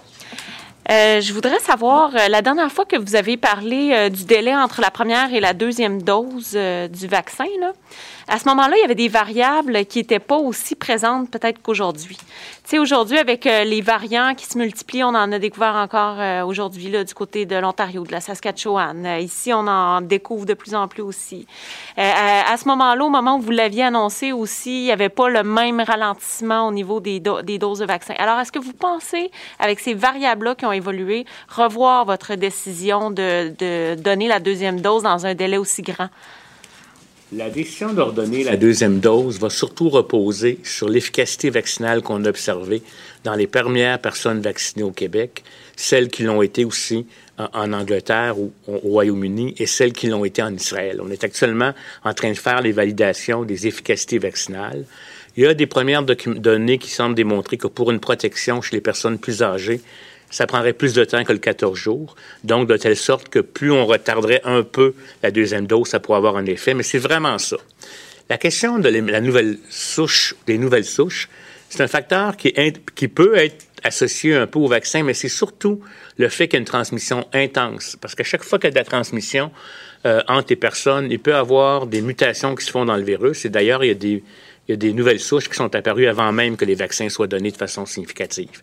Donc, je veux pas, c'est, hypothétique l'histoire du fait que le fait d'attendre deuxième dose, mais c'est pas tant par le fait d'attendre la deuxième dose que par le fait d'avoir de la transmission intense qui augmente la probabilité euh, et la chance qu'il y ait une mutation qui se fasse. Ma deuxième question concerne euh, votre choix des couleurs par euh, région. Les six régions que vous avez mentionnées ont euh, pratiquement pas de nouveaux cas et les cas actifs diminuent aussi dans plusieurs cas. Alors, pourquoi ne pas les avoir mis en jaune? Et vous avez d'autres régions comme la capitale nationale, Chaudière-Appalaches, l'Estrie, où les cas aussi sont en train de diminuer pas mal. Pourquoi pas avoir mis ces régions-là en orange? Et donc euh, permettre plus d'allègement aussi de ce côté-là. Mais quand on a eu les discussions, euh, Madame Prince, euh, avec la santé publique, puis à la fin, euh, rappelez-vous de la première présentation qu'on avait eue du docteur Lidvac, là, ça remonte à quand même plusieurs mois. Il nous avait dit que ça prenait, entre autres, qu'un des critères, à part le fait qu'on regarde les hospitalisations, qu'on regarde les cas, puis tout ça, c'était la stabilité et la tendance pour être capable, puis c'est ça la discussion qui est encourageante en ce moment qu'on a eue avec la santé publique, c'est que dans des régions comme, par exemple, la Gaspésie ou le Bas-Saint-Laurent, on voit vraiment une stabilité des cas depuis un certain temps. On voit aussi une amélioration dans la région de Québec, mais on n'a pas encore eu ce qu'on appelle une stabilité. La tendance, elle est là, mais on n'a peut-être pas eu la stabilité qui nous permet de changer. Fait que c'est pour ça que je vous rappelle que je sais que ça fait longtemps qu'on en avait parlé, mais c'est ça qui nous a guidés à dire oui, il y a des, il y a des régions, puis je pense que la région de Québec, c'est un bel exemple de ça, où il y a eu une tendance très, très positive dans les derniers mois, mais on n'a pas encore une stabilité dans l'ensemble des indicateurs qu'on regarde, et c'est ça qui a guidé euh, les recommandations qu'on a reçues de la santé publique. J'ajouterais peut-être aussi, euh, vous le savez peut-être, je n'ai pas regardé les chiffres aujourd'hui, mais je les ai regardés comme il faut en fin de semaine. Il n'y avait aucune, en fin de semaine passée, il n'y avait aucune région qui avait 0 euh, de délestage. Donc, ça veut dire qu'il reste encore du délestage. En tout cas, il en restait encore en fin de semaine du délestage dans les 17 régions. Louis Lacroix, Cogeco Nouvelles. Bonjour, Monsieur le Premier ministre, Monsieur le ministre de la Santé, Dr Arruda. Euh, je voudrais avoir des précisions sur les restaurants en zone orange. Quelles vont être les, euh, modalités euh, pour fréquenter, par exemple, un restaurant? On parlait de bulle familiale, mais de quelle façon ça va s'orchestrer? Je pense que ça va un petit peu plus large que ça. Ce n'est par réservation parce qu'il faut falloir maintenir un registre des personnes pour si jamais il y avait une éclosion.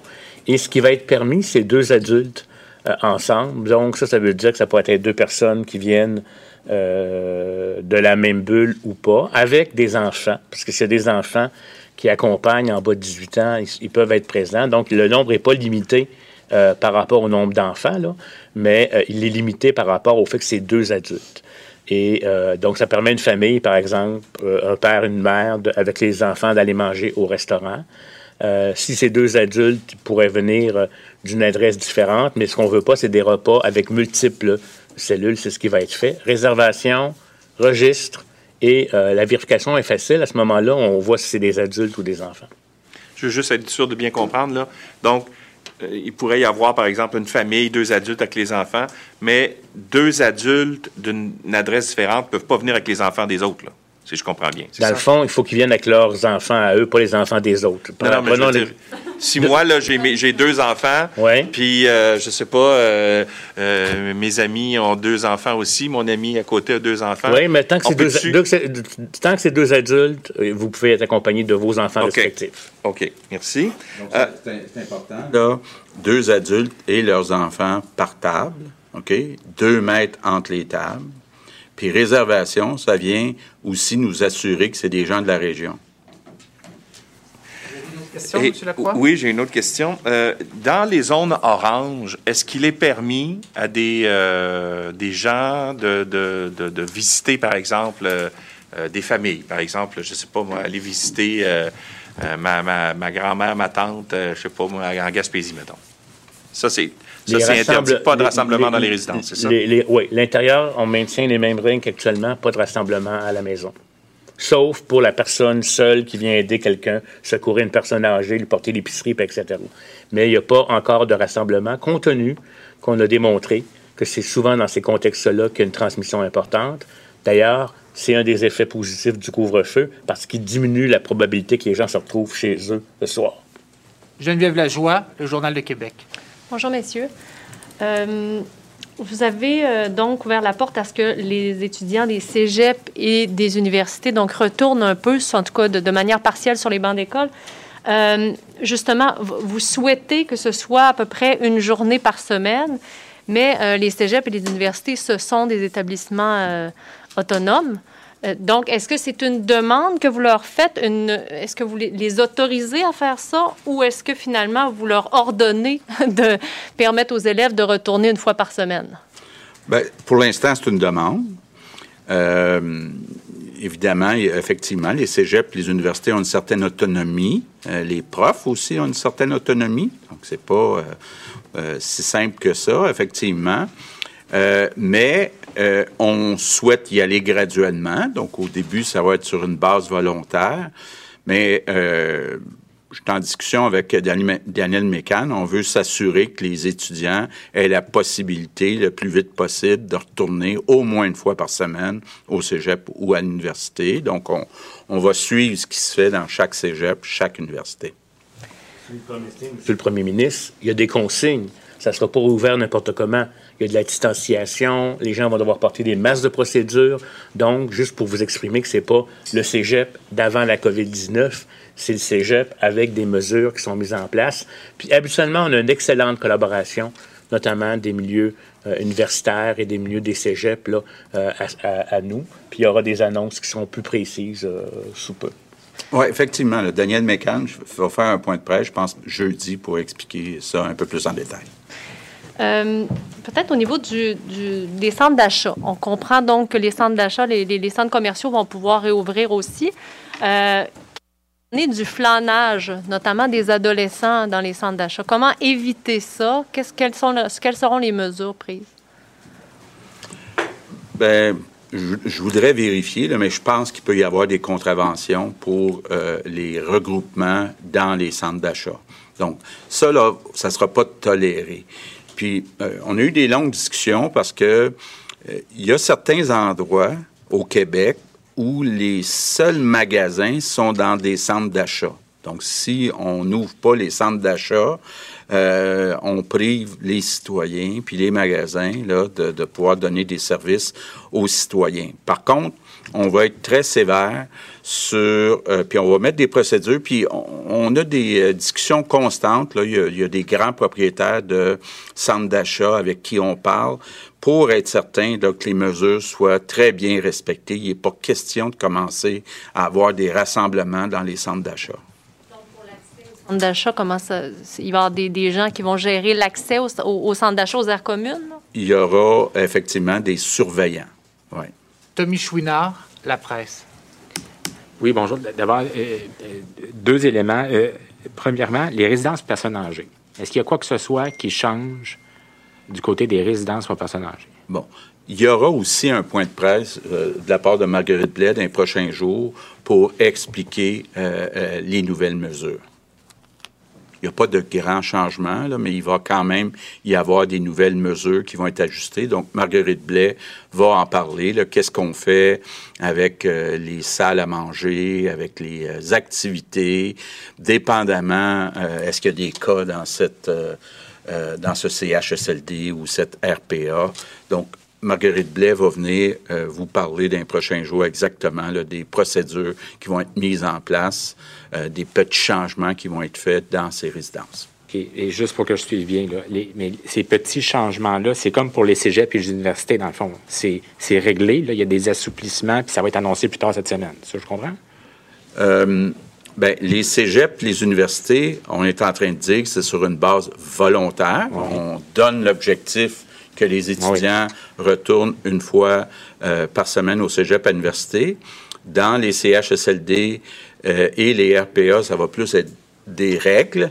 Euh, et puis, euh, ça va être très détaillé. Puis, on va vous l'expliquer dans les prochains jours. Sujet du couvre-feu maintenant.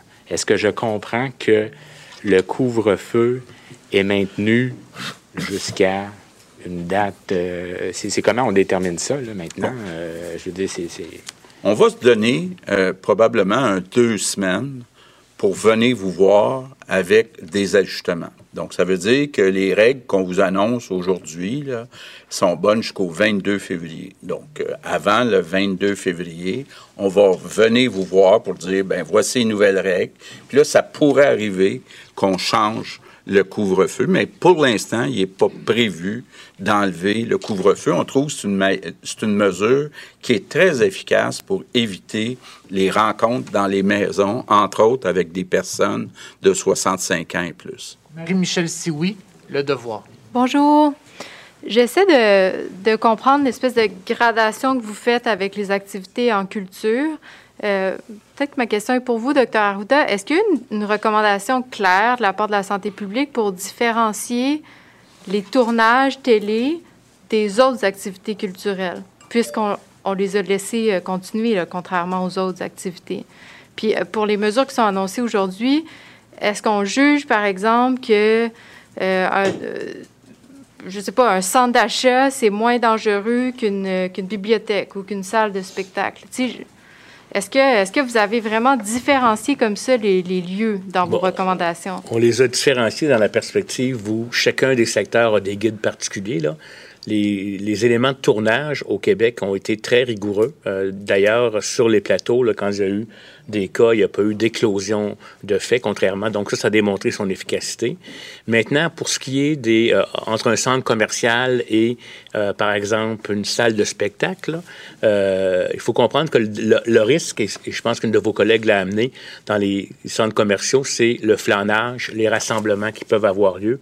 Alors qu'habituellement, dans une salle de spectacle, on y va, on s'installe à des, à des lieux fixes, les gens portent un masque de procédure, n'interagissent pas. Fait que les risques sont associés à ça. Donc, on, le fait dans une perspective avec chacun des protocoles très particuliers. Euh, donc, puis on sait que, par exemple, les musées, les musées, ce sont souvent des gens qui vont y aller par petits groupes, soit en famille ou en diade de deux. Ils sont dans des salles, il y a de la surveillance, il y a un moyen de contrôler l'affluence. Et, c'est pour ça que, dans les faits, comme dit le premier ministre, il ne faut pas que la zone de centre d'achat devienne une zone de flanage. Ce n'est pas une zone d'arrêt. C'est une zone de circulation intérieure pour se rendre au magasin, ressortir vers l'intérieur. Donc, on va vraiment s'accentuer là-dessus. et pour pas pénaliser effectivement les endroits où il n'y a pas nécessairement même de grands espaces, mais euh, éviter que ce soit seulement les commerces qui ont une porte à l'extérieur, on pense qu'on peut le faire en gérant, mais avec des mesures très strictes. Euh, avec une diminution aussi de capacité euh, dans, dans l'endroit. Le centre d'achat va devoir identifier une capacité adéquate, mettre du contrôle à, à, l'extérieur, mais aussi intervenir s'il voit des jeunes, par exemple, qui s'assemblent en termes de flanage. Peut-être pour euh, compléter. Bon, D'abord, c'était important pour nous autres de permettre rapidement les tournages parce qu'on pense que c'est important euh, euh, pour euh, les Québécois que ces tournages-là aient lieu, donc qu'il y ait les séries, entre autres, à la télévision. Donc, on l'a fait rapidement. Les bibliothèques, on l'avait fait rapidement aussi, de permettre, entre autres, d'aller emprunter des livres, puis même d'aller s'asseoir dans une bibliothèque pour utiliser Internet. Bon, oui, on va au comptoir pour demander un livre, on ne se promène pas dans les rangées.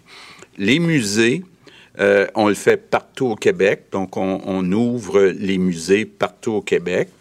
Pour ce qui est des théâtres, pour moi, c'est dans la même catégorie que les restaurants, donc le risque est comparable pour moi, mais les théâtres les cinémas nous ont demandé d'avoir un délai, donc euh, jusqu'au 26 euh, février, le temps de s'organiser, puis aussi permettre que les mesures d'aide financière continue d'être en place jusqu'au 26 février.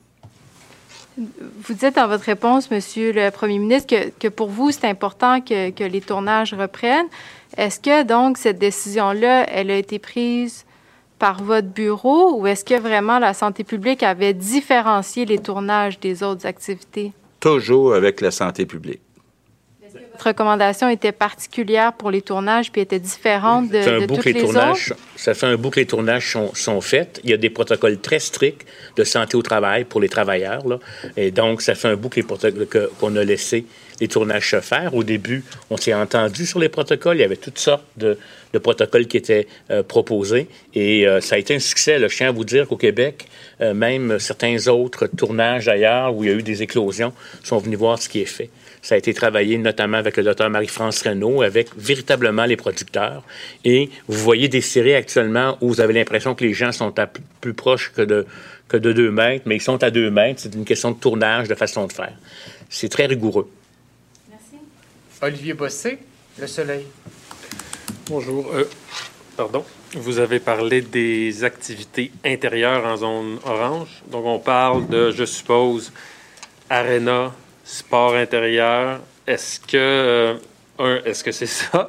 Et deuxièmement, est-ce que là, on parle, vous compariez ça tantôt, euh, cinéma, théâtre, à des restaurants, donc est-ce qu'il faut registre, réservation, bulle familiale? Est-ce que c'est le même genre de, règle? Allez-y. Il faut, faut, comprendre que, quand même, euh, c'est permis à l'intérieur dans les zones oranges, mais c'est limité aux activités individuelles, en diade ou en famille, à une, même adresse. une diade, c'est deux personnes. Exemple, allez-vous au tennis à l'intérieur? J'ai beaucoup d'appels là-dessus. Ça va être permis dans les zones oranges. Mais on n'est pas encore dans des jeux de hockey à, l'intérieur avec des équipes.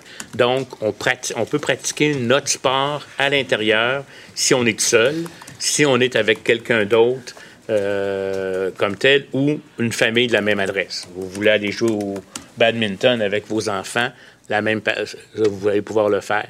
Mais euh, pour les activités extérieures, ça va être limité à 8 personnes dans les zones oranges et dans les zones rouges à 4. Des foyers pour le 4 Oui, exactement. Pour les commerces. Euh, par contre, si vous êtes 6 dans votre famille, vous êtes à la même adresse, vous vivez à la même adresse, vous pouvez être 6. Le, le, 4, c'est pour euh, limiter le nombre de familles qui pourraient se mettre ensemble. Pour les commerces, est-ce que je comprends que c'est encore limité avec un espace comme c'était avant Noël?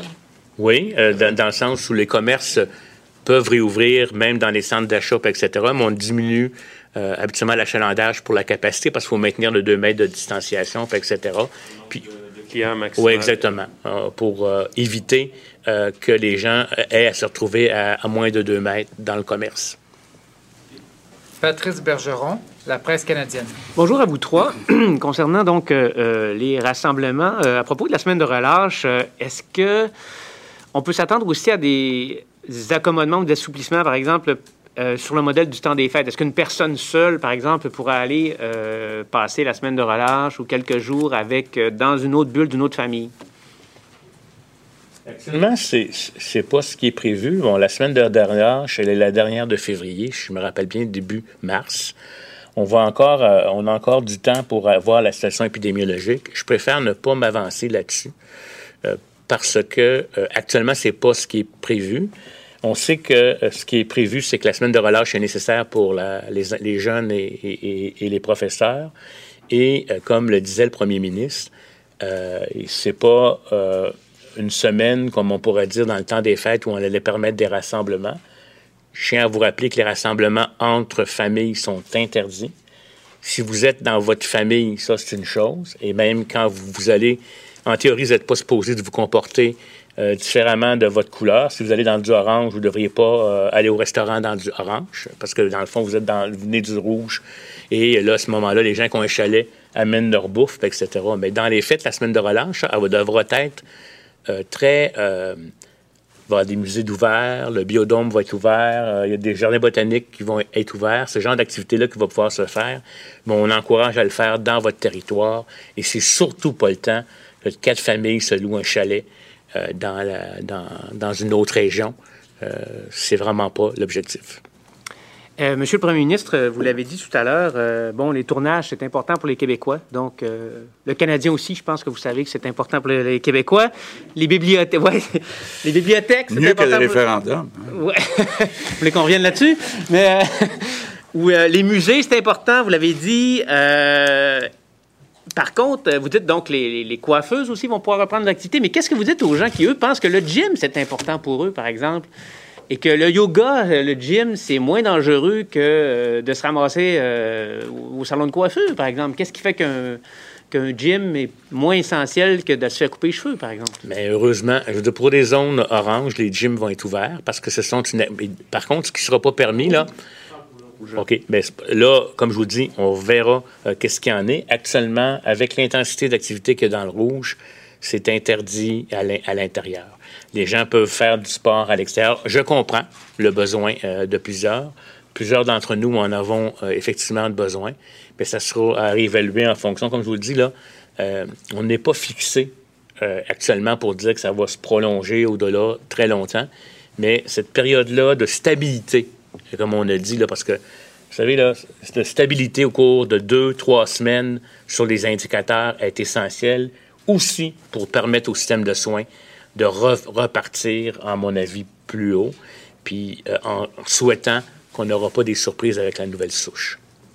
Ou les nouvelles souches, excusez-moi. Je veux être bien clair, là. je, souhaite le plus vite possible qu'on puisse recommencer les gyms, les sports à l'intérieur et tout ça mais on n'a pas l'accord de la santé publique. Je cède maintenant la parole à François Carabin de Métro.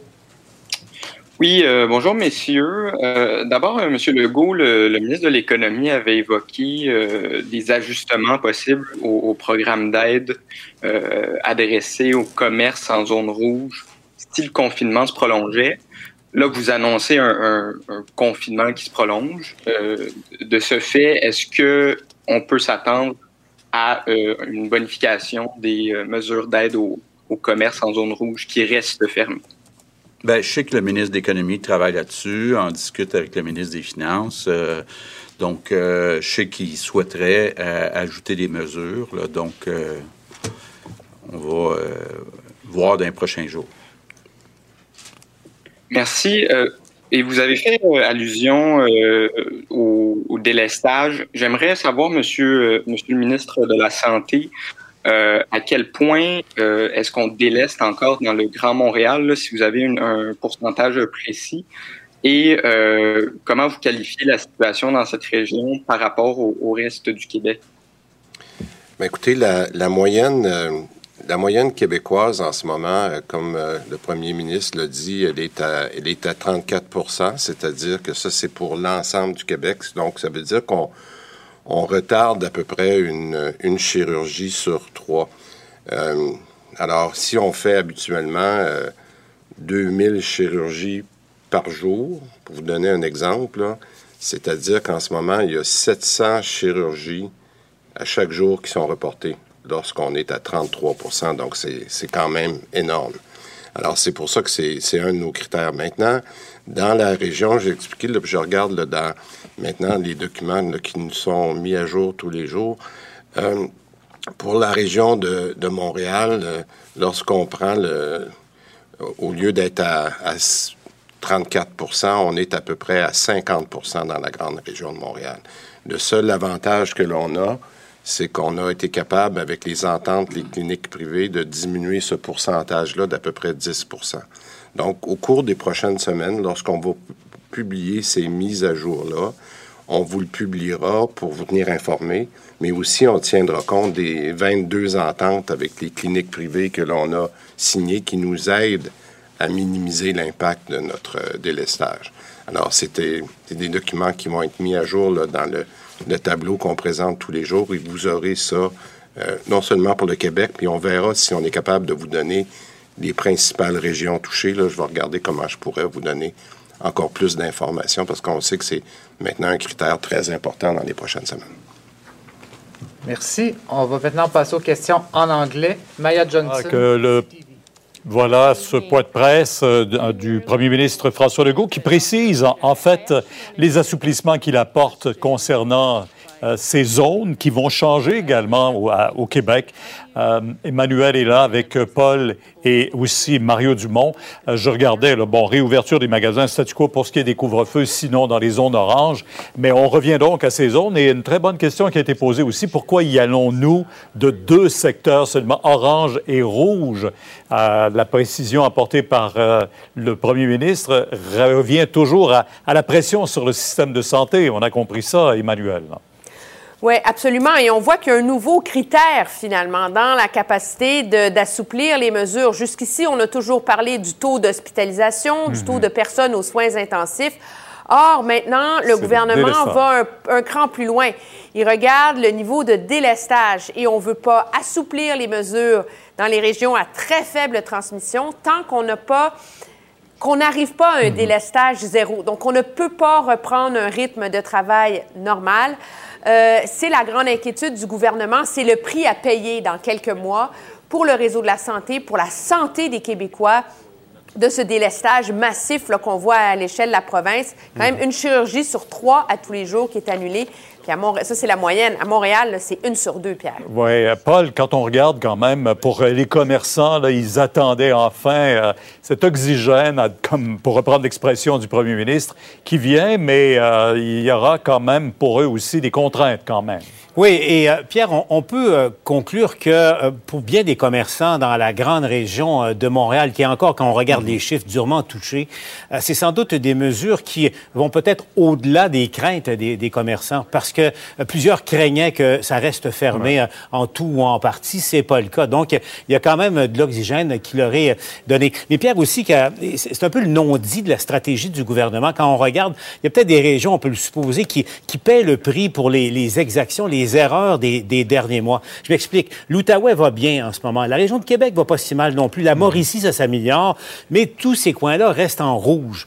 Pourquoi? C'est qu'on évite ainsi euh, les déplacements de, des populations, entre autres les fins de semaine. L'Estrie, région touristique très courue par euh, les gens du Grand Montréal, reste en rouge. Les Laurentides également. Charlevoix reste euh, en rouge également. Donc, en jouant de prudence de ce côté-là, on espère éviter une trop grande recrudescence de cas. Très peu de cas, Mario, dans l'Est du Québec ou dans le Nord québécois, mais le premier ministre qui a précisé tantôt, il y a du délestage. Il y en avait encore jusqu'à cette fin de semaine dans les 17 régions du Québec. Est-ce à dire qu'on envoie du personnel vers les grands centres? Euh, non, je parlais hier à un médecin, là, LCN, dans mon émission matinale, mm-hmm. qui me disait, euh, quand la, la, la, la COVID est là, accapare les hôpitaux, mais même quand le nombre de cas baisse, la COVID laisse derrière elle des hôpitaux maganés, là, où certains membres du personnel sont partis en épuisement, etc. Donc, euh, il y a comme une compréhension que c'est pas automatique. les patients de la COVID quittent, puis les, chirurgies reprennent. Là, c'est pas si facile que ça. Il y a des vacances qui ont été reportées, qui n'ont pas été prises. Il y a des gens épuisés, il y a des gens qui sont plus là, etc. Donc, notre système de santé est, en bon québécois, poqué. Et donc, ça, je pense que ça, influence le gouvernement aussi. L'autre critère pour revenir sur les régions, parce que je vois sur les réseaux sociaux, les gens de l'Outaouais sont déçus les gens de Québec, Chaudière-Appalaches. Je pense qu'il y a une notion de stabilité, c'est-à-dire qu'il y a des régions où ça vient tout juste de baisser. Là. Et je pense pas que pour le premier ministre, une journée ou deux où les chiffres étaient vraiment meilleurs, je pense qu'il va falloir se stabiliser ça. Et une des annonces importantes qui était une annonce dans l'annonce, c'est la révision de tout ça le 22 février. Donc pour le 22 février. 22 Donc dans le fond, euh, tout ça, c'est pour deux semaines. C'est un nouveau deux semaines. Alors là, on va voir comment, dans les régions où on vient de, de- de procéder à plusieurs réouvertures, comment ça se comporte. Dans les autres régions, est-ce que ça continue à baisser et à se stabiliser? Et on révise tout ça parce que pour moi, c'est quand même...